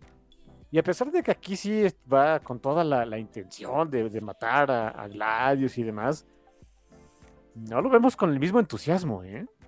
No, exacto, lo vemos hasta, me atrevería a decir así como, como cansado de tengo que acabar con esto y porque de veras el odio hacia ese tipo me mueve, ¿no? Sí, eh, hasta cierto punto dubitativo, no, no, no asustado. No, no, no, él, él no conoce la palabra miedo. Sencillamente nadie se la dijo, ¿no? Eh, y no sabe leer, así que no la puede buscar en un diccionario. Pero, pero no va, pero, pero sí, no sé, es, es algo que ya no, no, no, no sé, también es de las cositas que me gustaría preguntarle a Morechi y demás, de, oye, pues era la intención, ¿no? Hacerte a un Owen más, eh, en inglés se dice wary, o sea, como, sí, cansadón, Desgastado, ¿no? eh, exactamente, de, de, de todo este asunto con Gladius, porque esa es la intención que te da, o sea, no sé. Es que creo que es personal, ¿no? Entre el, el buen de Morechi y el, el arte de Nathan Gooden, que es, es fantástico, ah, sí, sí ves a un Owen muy distinto. De, es, la, es, es el mismo dibujo, es el mismo personaje, pero lo sientes distinto, no sé, sencillamente es, es raro. Yo creo que también porque es más personal este asunto, ¿no? O sea, cuando lo ves, por ejemplo, eh, en el primer número, ¿no? Que pues tiene que entrarle a enfrentarse a varios horrores porque pues es lo que le toca hacer lo correcto porque es su maldición. En este caso es de, o sea, sí es lo correcto hacerlo, pero es como muy personal para él porque, por lo que representa eh, en su vida el haber perdido a Deadheart, ¿no? Ah, ok, no, no, no lo había visto desde ese punto, ¿sí? Oye, sí, claro, porque incluso cuando Soren le pregunta, Soren, pues, pues ella es pachona, o sea, ella quiere ayudar y demás, pero pues tampoco se va a aventar a lo, a lo baboso, ¿no? Si va a una misión acá con potencial suicida, pues quiere saber cuál es el contexto de todo esto. Obviamente le pregunta a, Owen y pues, al principio Owen ni siquiera quiere hablar del respecto. Se tiene que, esta, Soren se tiene que enterar del chisme a través de Steel. Que Steel es más comunicativo y creo que creo que fue muy acertado el meter a ese personaje y que, que fuera el, el, device por el cual el, lector se entere del contexto, porque no piénsalo así. Eh, ¿Verías a Owen contándole todo ese nivel de detalle a Soren? Cuando apenas la conoce, ¿no? O sea, y por el tipo de personajes, porque Steel también apenas la conoce. Pero Steel sí es más, insisto, es más el, más el Conan el Bárbaro el que como que le cuenta todo al lector. Ajá, exacto, porque así lo escribía Robert D. Howard, ¿no? Y, Roy Thomas ni se diga, ¿no?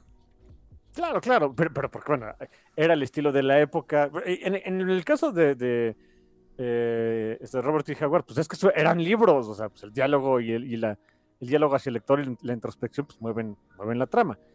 Eh, pero pues sí, o sea, un personaje como Owen, que pues, la idea es que es, ya le está cansado, eh, él nada más quiere este, aprender a convivir con su hacha borracha y demás. No, no le.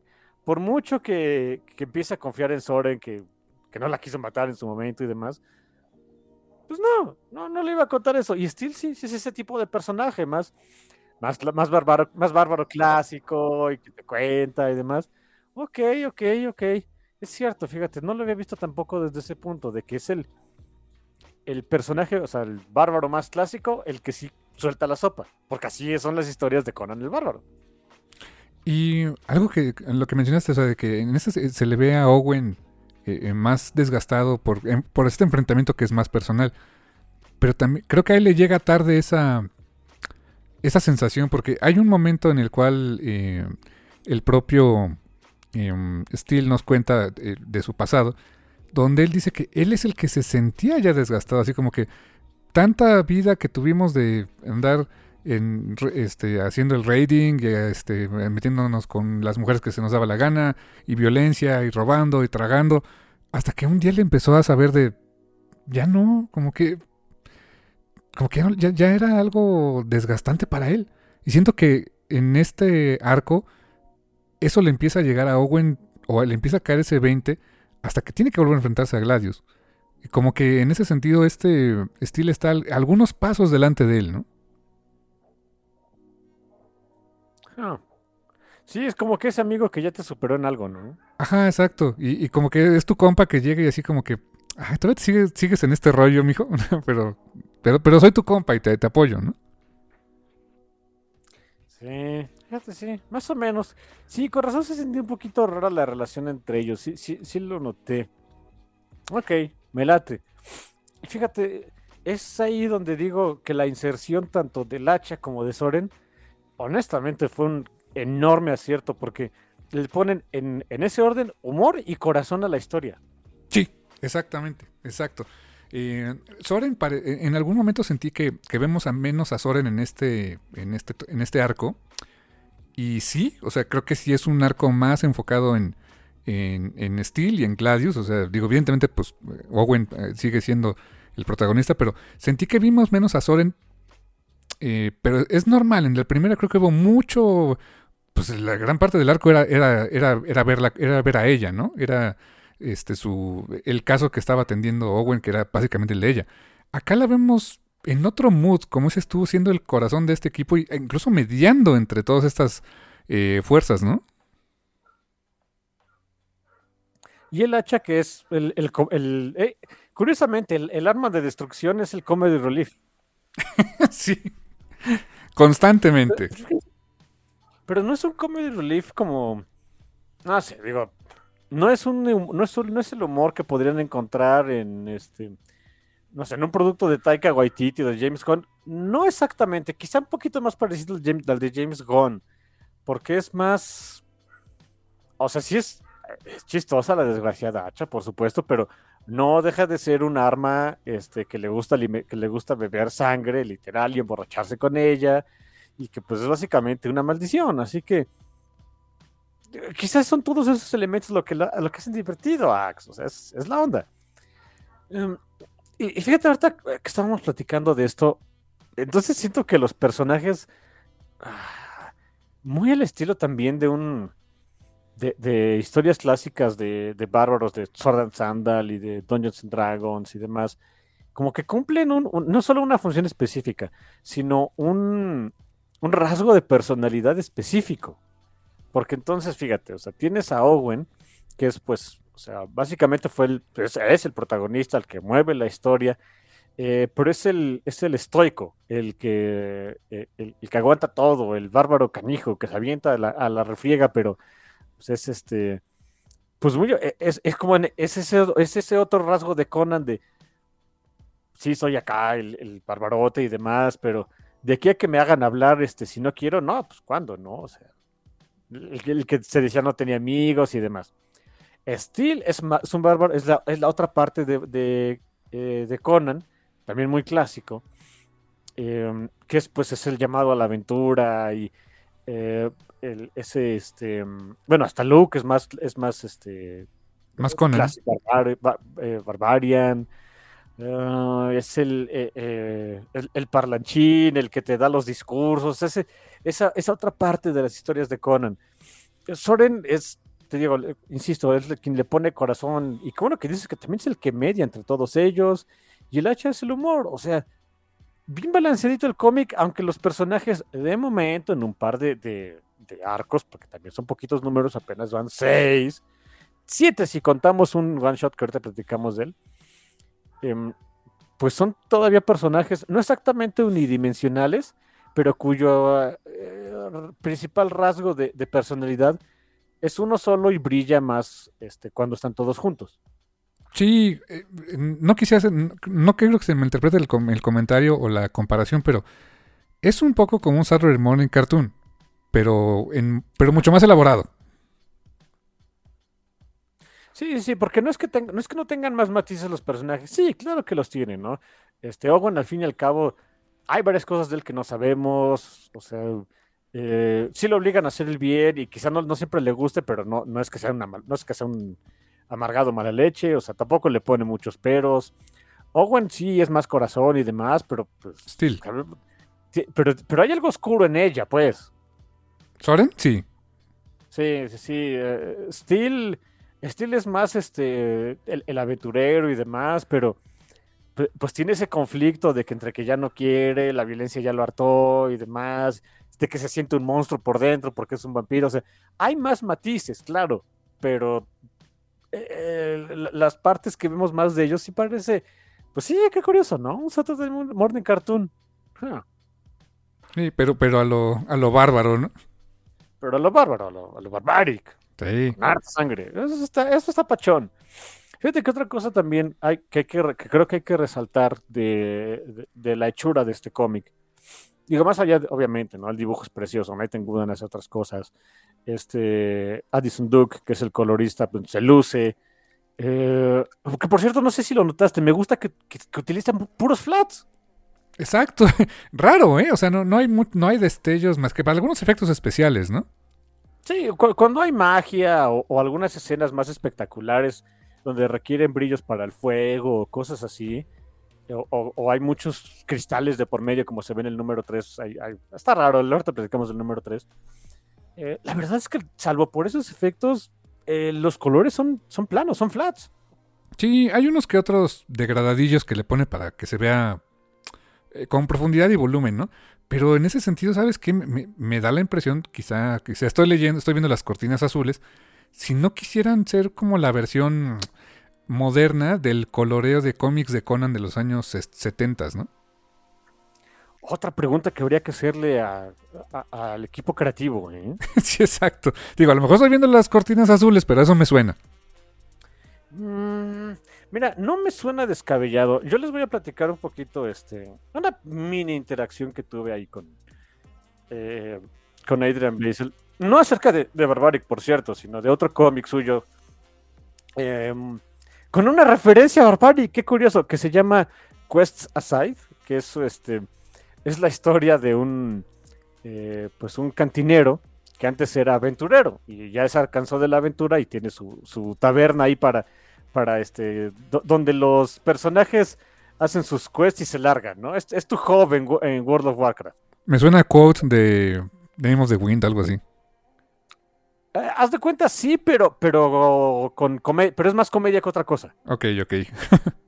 Y, y digo que tiene una referencia barbárica porque uno, un cocinero de, de ahí de su, de, de su taberna tiene un, un Clive, o sea, un Clive, o sea, de esos, este, de esas chitas de cocina, que se llama Clive, que es una, es una chita chiquita de cocina que habla y es canija. ¡Ja! Ok. ok. Y menciona por ahí que tiene un primo canijo. Ok. Me gusta. es como que, ok. Ay, diga, está padre el cómic. Quizá luego armamos algo con, e, con ese cómic porque está, está bonito también. Eh, les voy a presumir que, que eh, a mí me mandó los, este, las versiones preliminares del número 1 y 2 de, de, Cuesta Side. Por ahí tuve un par de interacciones con él. Y, la, la, impresión que me da de, de eh, por lo menos de Cuesta Side, y creo que yo creo que también se podría aplicar a, a Barbari, que es eh, el amor que tienen por las historias de ese tipo y de que sí quieren como que, porque eso era lo que él, decía sobre todo en, en Cuesta Side, sí quería como que ese, ese feeling retro de, de, aventuras y demás, pero con una chura moderna. Entonces tal vez no estamos viendo las cortinas azules, ¿eh? Sí, yo creo que no estás viendo las cortinas azules. Sí, sí. Eh, eh, mira, o sea, eh, seguramente en, en, la historia y todo eso no estás viendo las cortinas azules. Pero es capaz, honestamente, que hasta el coloreo te siento que sí es muy probable que la, el mandato que le, que le dieron a Addison Duke es de, oye, hazme un coloreo así estilo con el clásico, con el bárbaro clásico, pero moderno. Y Edison dijo, ah, entonces eso es como decir, este, dame un, este, una escopeta sniper.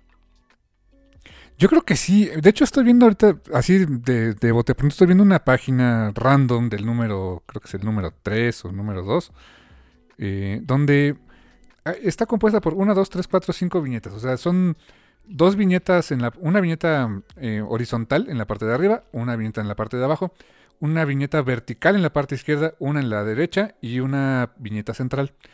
Y me recordó un poco y esto y esto tengo que darle totalmente el crédito a David Rubin, eh, eh, dibujante, ilustrador y escritor español, que sigo mucho y que la verdad este, tiene, tiene unas ideas muy interesantes respecto al, mercado del TVO allá en España, tío. que es, de veras que nos, yo digo, híjoles, o en algunas cosas estamos muy en la gloria, nosotros estamos este, en, el lodo, ¿eh? Pero bueno, luego platicaré más de eso. El caso es que David Rubin por ahí publicó una, un post, hizo un video de ello, lo pueden encontrar en el, YouTube del café, donde criticaba el recoloreo de Conan. Eh, porque básicamente le quitaron mucha intención y ritmo en, este del, del recoloreo que hizo Dark Horse al color original que tenía en Marvel y en esa eh, expone ciertos ritmos con los colores de que cuando las páginas, cuando el, panel está más de cierto color, hace énfasis con hace juego con otro para identificar que, que, el, que, el personaje eh, está en cierta actitud, o sea, está ya sea asustado, está, está eh, violento o lo que sea. Y en esta página estoy viendo algo así, porque casualmente hay dos paneles que tienen un fondo verde amarillo más o menos, y las figuras se ven en rojo. Y en ambos paneles Owen está ganando, o sea, es una pelea. Y en esos dos paneles Owen está, eh, o sea, se ve que él, tiene la, mano ganadora en el movimiento de la pelea. Y hay otros dos paneles donde vemos que está, los que están en, los laterales, eh, el fondo es rojo y las figuras son verde amarillentas. Y ahí Owen le va mal. O sea, Owen eh, ahí va perdiendo la batalla. Y luego está el panel de en medio que, tiene una mezcla de colores de los dos. Entonces juegan con esos ritmos de colores que, insisto, o sea, no es que sea exclusivo de Conan, pero me recordó mucho eh, ese, ese juego de color que en aquel número que analizó David Rubin, aquí lo hacen para mantener ese ritmo y justamente con ese tipo de flats que utilizaban en Conan. ¿eh? Se me hace que no estamos viendo los, las cortinas. Espero de veras que no estamos viendo las cortinas azules porque esto está interesante y está bueno. Y fíjense, mi hermano, creo que les di un buen tip para si ustedes hacen, este, quieren hacer cómics o, algo parecido. Eso es un muy buen tip con los colores. O sea, em, eh, ese cambio en colores, o sea, revertir los colores en una escena para indicarte este, pues tiempo y acción y lo que está pasando con los personajes ya no lo veo mucho en cómics este, modernos, ¿eh? Es, también eso es muy cierto. Es, es verdad, en mucho cómic moderno, mm, y sin demeritar, o sea, son estilos diferentes, pero, pero en varios siento que las páginas son... o sea, tiene que verse estéticamente correcto el color y que, los, y que la teoría del color pues te dé la escena en general y todo. Eh, gente que lo hace muy bien y, que, no es porque que sea nuestro, nuestro compa, pero el buen Marte Gracia tiene, él sí recurre a varias cosillas así, ¿eh? Miren, eh, qué bueno que lo mencionaste, hijo. ¿Saben dónde pueden ver todo ese asunto de, ok, este, colorar ciertas escenas para que se vea de acción y de dónde va el lado ganador y del lado perdedor y demás? Léanse, porque ya lo terminé de leer y qué creen, si está espectacular, ni modo, está caro, pero está bueno. Este, Ten of Swords. En especial Ten of Swords Omega, que es, es, la, es la conclusión, que es una batalla así gigantesca, enorme. Todos los mutantes ahí se ponen este, rudos y canijos. Y hay muchas escenas donde Marte Gracia utiliza ciertos colores para darte la idea de por dónde va la batalla y en cierto momento por qué los, dónde los mutantes ya iban perdiendo, ¿no? Así que, sí, mira, Triste Marte sí se la sabe. ¿eh? Ah, se la sabe muy cañón. O sea, si nos está escuchando por ahí, espero que sí. Saludos, mi estimadísimo Marte. Em, también, bueno, Matthew Wilson también lo hace muy bien.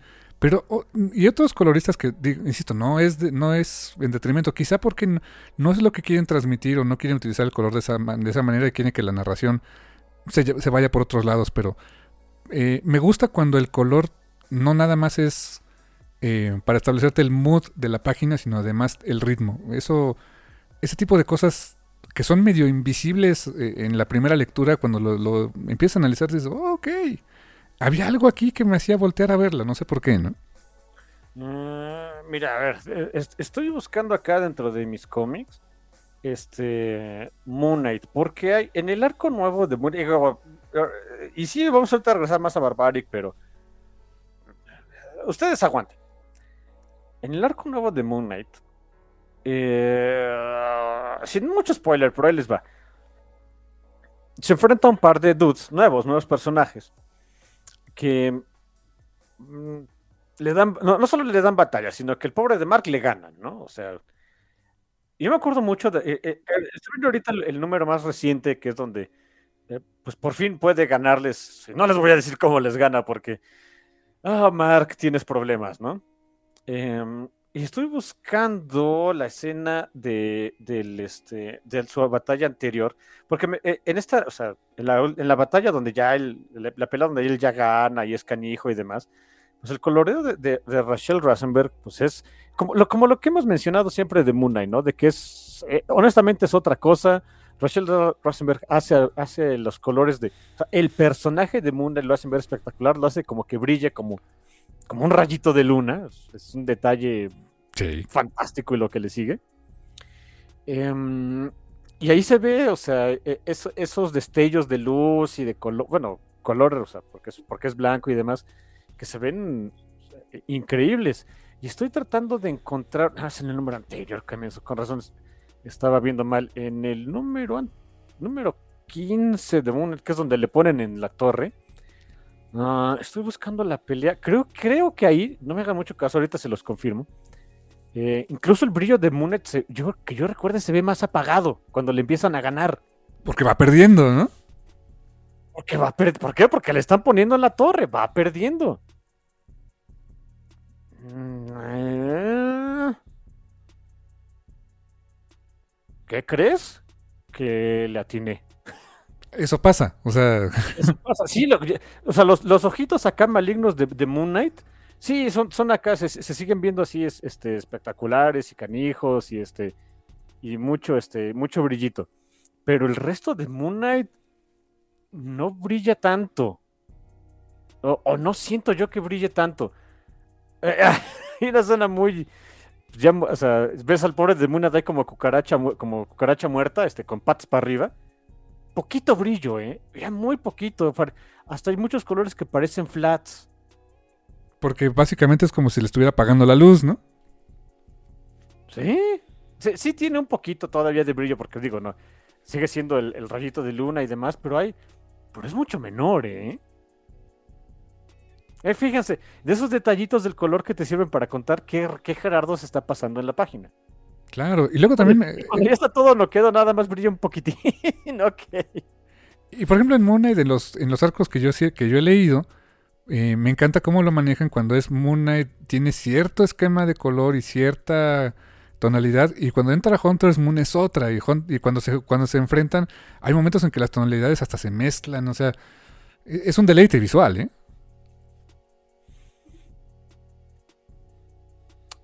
Y, fíjate, eh, tan, de veras, ahí sí le, estamos atinando. Hay unas escenas acá súper espectaculares de Moon Knight cuando digo, se enfrenta a estos, otra vez, a estos dos dudes y hay un, no es un splash page, pero casi casi acá, Moon con sus este, palos para dar macanazos acá, se les, sacando pecho y demás. A pesar de que es una página muy oscura porque pues están en las sombras, esos tonos de blanco aquí resaltan muchísimo. creo que va por ahí el asunto. Así que bueno, ahí está, ahí está un pequeño truquito que hemos notado. Bueno, y, no les voy a platicar, pero en, el, en ese panel final donde se ve pues, la conclusión de esa pelea, es literalmente puro brillo, puro brillo estilo Moon oh, oh, Dios, es un orgasmo visual. Ahí está un truquito que les está, comentando, les está comentando sus amigos del café comiquero de cómo utilizar el color eficientemente para contar historias. Y aquí en Barbaric lo hacen maravillosamente, la verdad, ¿eh? Sí, y te digo, y curiosamente siendo flats. Me llamó mucho la atención. ¿Sabes dónde se ve muy padre el flat? El rojo de la sangre cuando Axe está emborrachando. Eh, y sobre todo porque no siempre es el mismo rojo. La sangre de vampiro es como que más rojo, pero con más. con tantito azul, con poquito púrpura, pues. Ajá, están más podriditos. Como que están más podridos. Este, se enfrentan acá a un calamar gigante, ya saben, ¿no? Un típico kraken que te encuentras en las historias de Conan y demás. Su sangre es verde, pero es así, este, verde flat. Sí, sí, sí. O sea, verde ectoplasma, ¿no? Ándale, verde ectoplasma. O sea, sí, sí está. los colores de la sangre, a, pesar, insistimos, ¿no? A pesar de que son puros flats y pues el chiste es que este, no.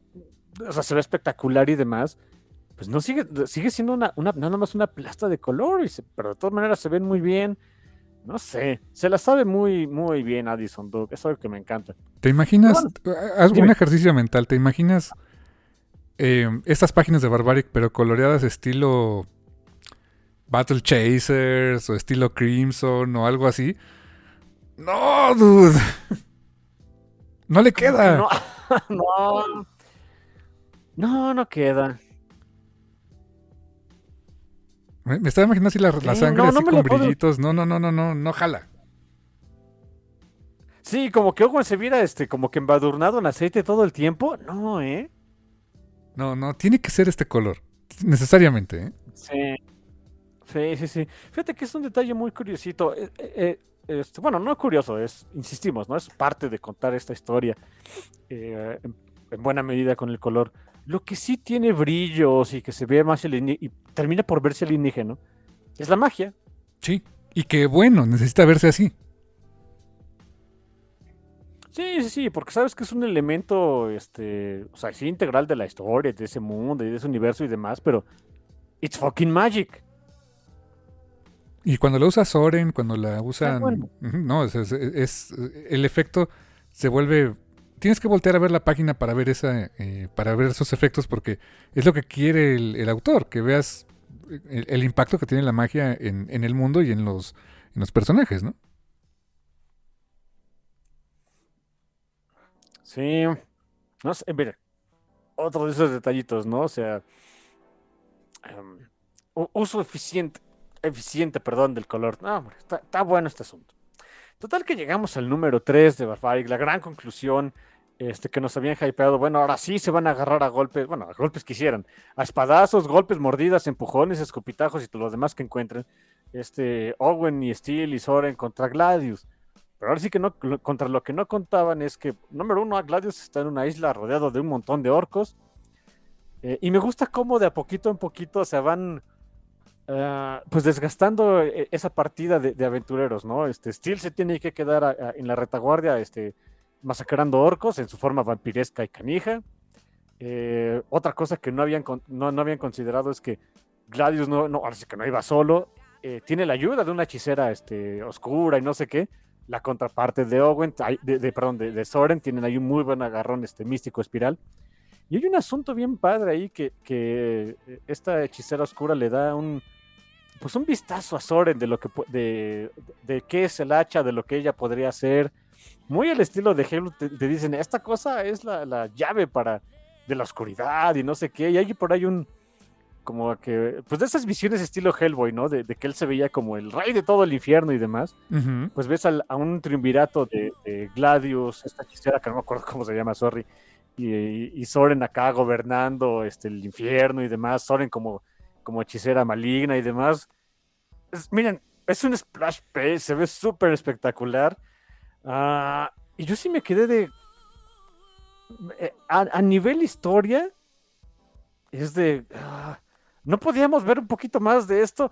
Eh, buenas noticias, hijos. Esto es más o menos lo que vamos a ver en los siguientes volúmenes de Barbaric. Exactamente, porque eso es, lo que también me dio mucho gusto, porque el número pues va a terminar, termina en un cliffhanger muy cañón. Y digo, qué bueno que pronto vamos a ver lo demás, porque... Porque si nos hubiéramos tenido que esperar como que el año eh, que, nos esperamos de entre el volumen 1 y el 2, pues qué poca, ¿no? O sea, bueno, no qué poca, pero pues, se siente feo, no me gusta. Eh, no, no, no, aquí nada. En enero, a mitad de enero ya vino el siguiente volumen y yo ya estoy súper trepado en él. Em, el, cliffhanger que se queda es que iban ganando contra Gladius. Gladius tiene por ahí una, incluso un. Eh, tiene una superventaja que a través de la magia utiliza la, este, fuerza vital de, varias de sus víctimas que mantiene acá como que en tanques, acá estilo. Um, no sé. Uh, pues como, en, Alien o en o Neo en Matrix, ¿no? Como en Alien. Exacto, exacto. Ahí los tiene y, por eso es que no, pueden, o sea, por mucho que lo piquen y demás, pues él se va regenerando. Muy al estilo de un videojuego, ¿no? Pégale primero a lo que hace al, al, al buff del jefe final sí. y al jefe final. Sí, sí, es cierto, claro. Que, me acuerdo de esos videojuegos que normalmente, pues tú quieres lanzarte a la refriega y, y darle de macanazos al jefe final, pero pero no es la estrategia, hijo, ¿no? Incluso cuando, cuando ya este, este Steel, regresa Steel ahí al, al, quite final y Owen y demás, y se dan cuenta de chin, o sea, la estamos regando, este, quítale la fuente de su poder y después pégale a, Gladius. Hay una escena donde se ve Gladius ya de su tamaño normal que, pues, lejos de verse así el, orco impactante, el líder de, la horda de World of Warcraft y demás, pues es un orco dude. Sí, exacto. Y, un arco viejo, ¿no? Viejo, cansado y sin ilusiones. Sí, ya eh, tenía acá como que mata este metalera y demás, ya ni mata tiene, como que está hecha panza, está encorvado, o sea. ¿Sabes a qué me recordó? ¿Sabes a qué ¿Eh? me recordó? Como a Totamon. ¿A Totamon? Totamon de Conan, o sea, que se ve así ah, como que iba bien poderoso y todo, pero pues, es un dude, ¿no? Pero es un dude. Sí, exacto. Ándale, ándale, prueba. Entonces nos damos cuenta que, su fuerza y su poder pues, son más bien externos, ¿no?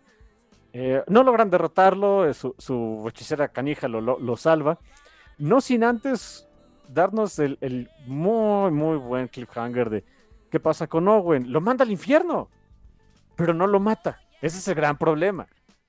Ajá, no es que esté muerto, es que literalmente lo mandó al infierno tipo ondas infernales, ¿no? De, de máscara de la muerte, ¿no? Y como Owen no está muerto, entonces la maldición no, no, se rompe. O sea, la, maldición que tiene Owen es que tiene que hacer el bien hasta que se muera. Y como que nos dan a entender de que no se puede morir mientras haga el bien, o sea, mientras tenga el hacha. Aquí lo mandan al infierno, pero no se muere, así que la maldición no está rota. Eh, solo que tiene que pasar de manos. ¿Y quiénes las pobres manos que agarran a Hacha después de cómo se va al infierno? Soren. Oh my god, y que va muy, así nos, acerca un poquito a la, a la eh, profecía apocalíptica, ¿no? Sí, porque en esa visión que, le, que tuvo Soren, ella se ve así como hechicera maligna, pero con hacha en mano. Ajá, exacto, sí, como que, oh, oh. Me encanta que ya cuando este eh, Owen se va al demonio y demás, o sea, hacha y, Soren se queda. Y eh, el hacha viene feliz de ¡Ey! Ahora somos tú y yo, ¿no? Y Soren es de ¡Fuck! No, no, no. Te digo que nos dejan un cliffhanger bastante interesante y que afortunadamente no vamos a esperar tanto tiempo para ver qué rollo. Y no nada más eso, o sea, no nada más, pues vamos a ver las aventuras ahora de, de, de Soren, Hacha y supongo que Steel, porque Steel se quedó ahí con ellos, o sea, Veto a saber si vaya a continuar con él. No, sabemos que tengan planeado Michael Morechi, Nathan Gooden, eh, Addison Duke y compañía al respecto, pero em, no, conformes con eso, viene también este, despuesito, un mes después de que termina el tercer volumen de Barbaric, que otra vez van a ser tres números más chonchitos, y viene un spin-off, y viene el primer spin-off de Barbaric, que es, por lo que vamos entendiendo, es como que la historia, el pasado de Soren. Se llama este, Barbaric Queen of Swords, Reina de hmm. Espadas. Eso, eso me gustaría verlo. Sí, sí, sí, escrito por Michael Moretti, por supuesto. El, arte ya, ahí sí, digo, no, le da la vida entre ser este el VP de ventas de, de, de, Bold Comics y dibujante de Barbaric. Aquí contratan a una, a una artista nueva, tengo entendido que es muy amiga de, Adrian Besser, que se llama Corinne Howell, eh, que ya ha trabajado con Bolt. Ella estuvo dibujando Shadow Service. Y eh, eh, las cosas que ha puesto ahí en sus redes sociales al respecto, muy poquitos teasers de todavía de, Barbaric, este Queen of Swords. Ah, pero lo que he podido ver es de, well, shit. Porque Cory Howell, déjenme decirles que ella se hizo famosa porque es, bueno, no, exactamente famosa, pero vale, famosa para ser ilustradora. Eh, agarró fama porque ella en realidad es ilustradora de arte erótico. Así que ¿Qué es lo que pueden esperar? De escenas de desnudos. Lo que todo el mundo quería ver, escenas de desnudos. Ah, incluso por ahí puso de este que eh, hubo un momento de, de, serendipity, ¿no? Que estaba leyendo parte de, un. No, no menciona el cómic, pero me imagino exactamente cuál es. Eh, que el script le decía: En esta escena tienes que. Eh, ¿Qué se tiene que ver? A una hechicera oscura teniendo energía con este. con entes malignos well, I love my job, ¿no? O sea, es de... Así de buenos sobres, ¿no? sí, o sea, ok. Más o menos ya vamos a ver, eh, nos damos una idea de qué es lo que vamos a estar viendo en futuras entregas. Créanme, chamacos, este, Barbaric apenas empieza, el siguiente es el año del hacha y se va a poner muy... Ya, está bueno, imagínense el siguiente año. Sí, la verdad es que, insisto, eh, para mí es una, de las sorpresas más refrescantes de cómic en los últimos tiempos, eh, en cualquier editorial. Porque aparte de todo, o sea, no es una historia así que diga simple y que, o sea, solo para entretener, pero, pero es bastante digerible, tiene la suficiente mm, carnita para que te sepa cómo decirte, mm, o sea, que te dejó algo, ¿no? Que, los personajes te importaron por algo, pero además es como... Eh, pues sí, e, esa dosis de, de acción y aventura que siempre hace falta, ¿no? Sí, mira, no es. No porque no se complique en la vida significa que sea simple. Exacto. Y eso es lo que me gusta, que sí, de veras se siente. O sea, es una aventura sin complicaciones, pero no es una aventura simple. Ándale, mira qué delicado equilibrio eh, de lograr, honestamente.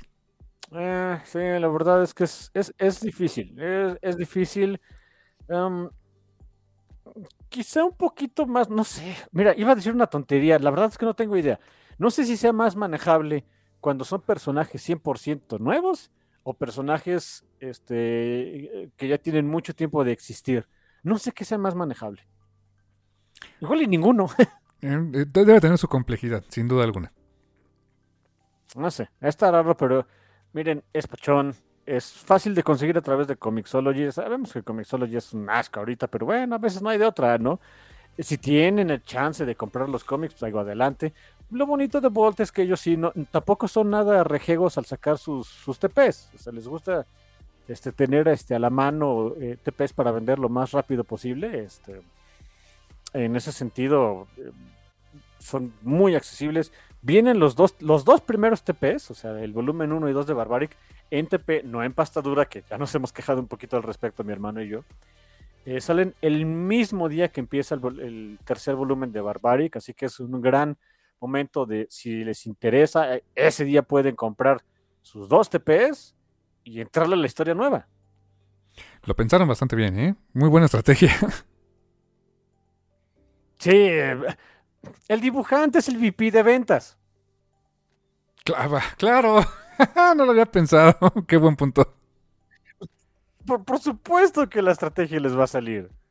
Y en otro tenor, o sea, hablando de Barbaric y todo, pero también, yo digo, eh, se me hace tan buen cómic esto que pues, eh, oigan, Camite, Panini, Smash, ahora que vas a tener menos cosas que publicar, pues échenle un ojito, ¿no?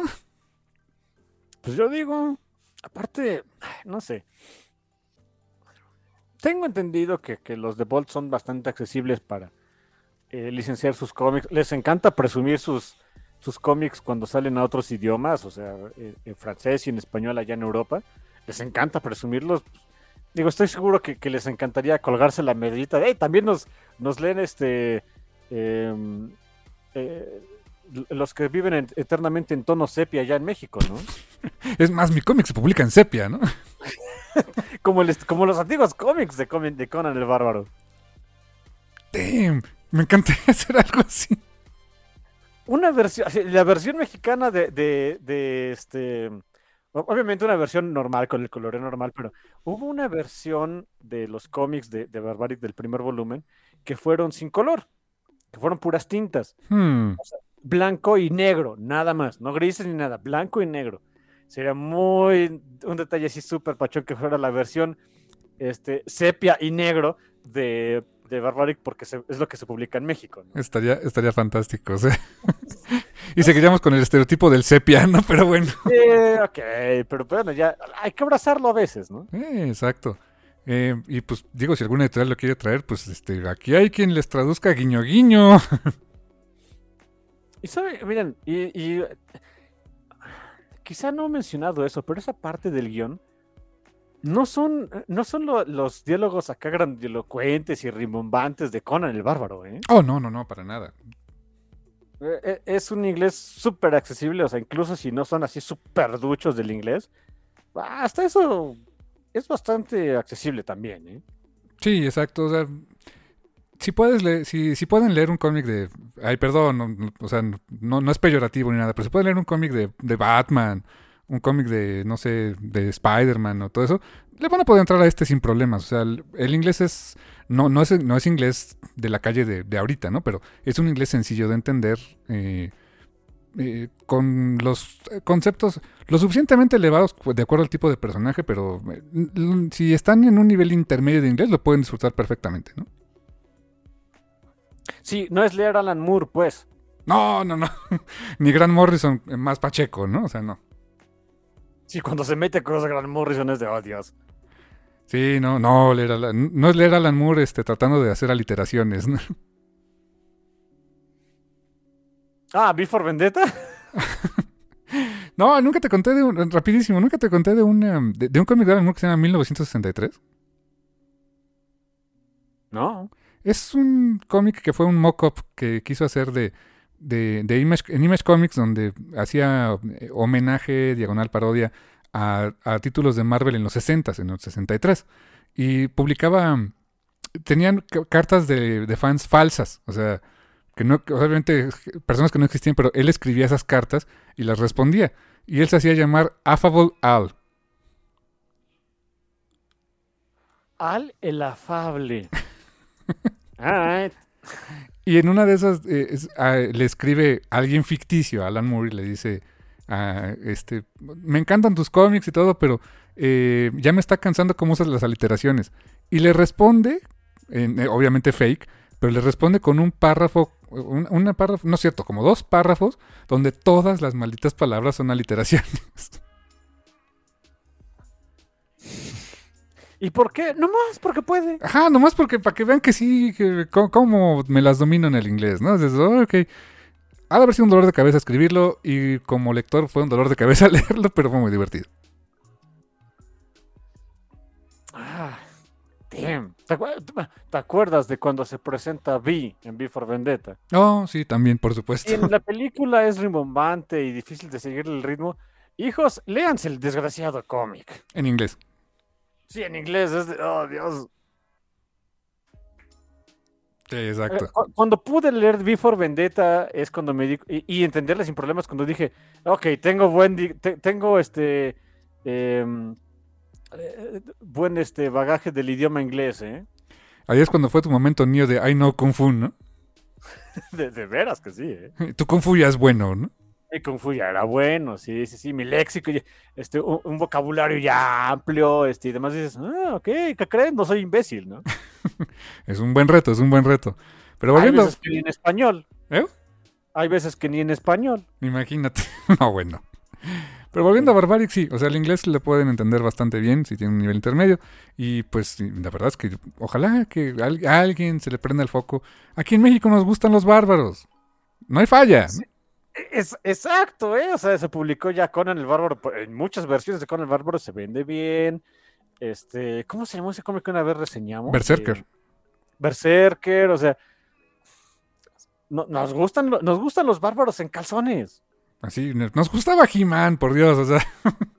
Sí, sí, sí, nos gustan los dudes musculosos y en calzones, ¿no? O sea, y, mujeres voluptuosas también, en, calzones también de mamut, ¿por qué no? Así que, hey, ahí está Barbaric. Hey, excelente opción y excelente recomendación en este día tan especial para el café comiquero. Eh, pues creo que no nos queda más que decir que gracias. Totales. Hasta la próxima. Y nuevamente, feliz cumpleaños, mi hermano. Muchas gracias. Este, y de aquí, en de aquí, por lo menos este fin de semana, voy a jugar videojuegos hasta que me duelan los ojos. Eso. ¡Ay! bye, bye.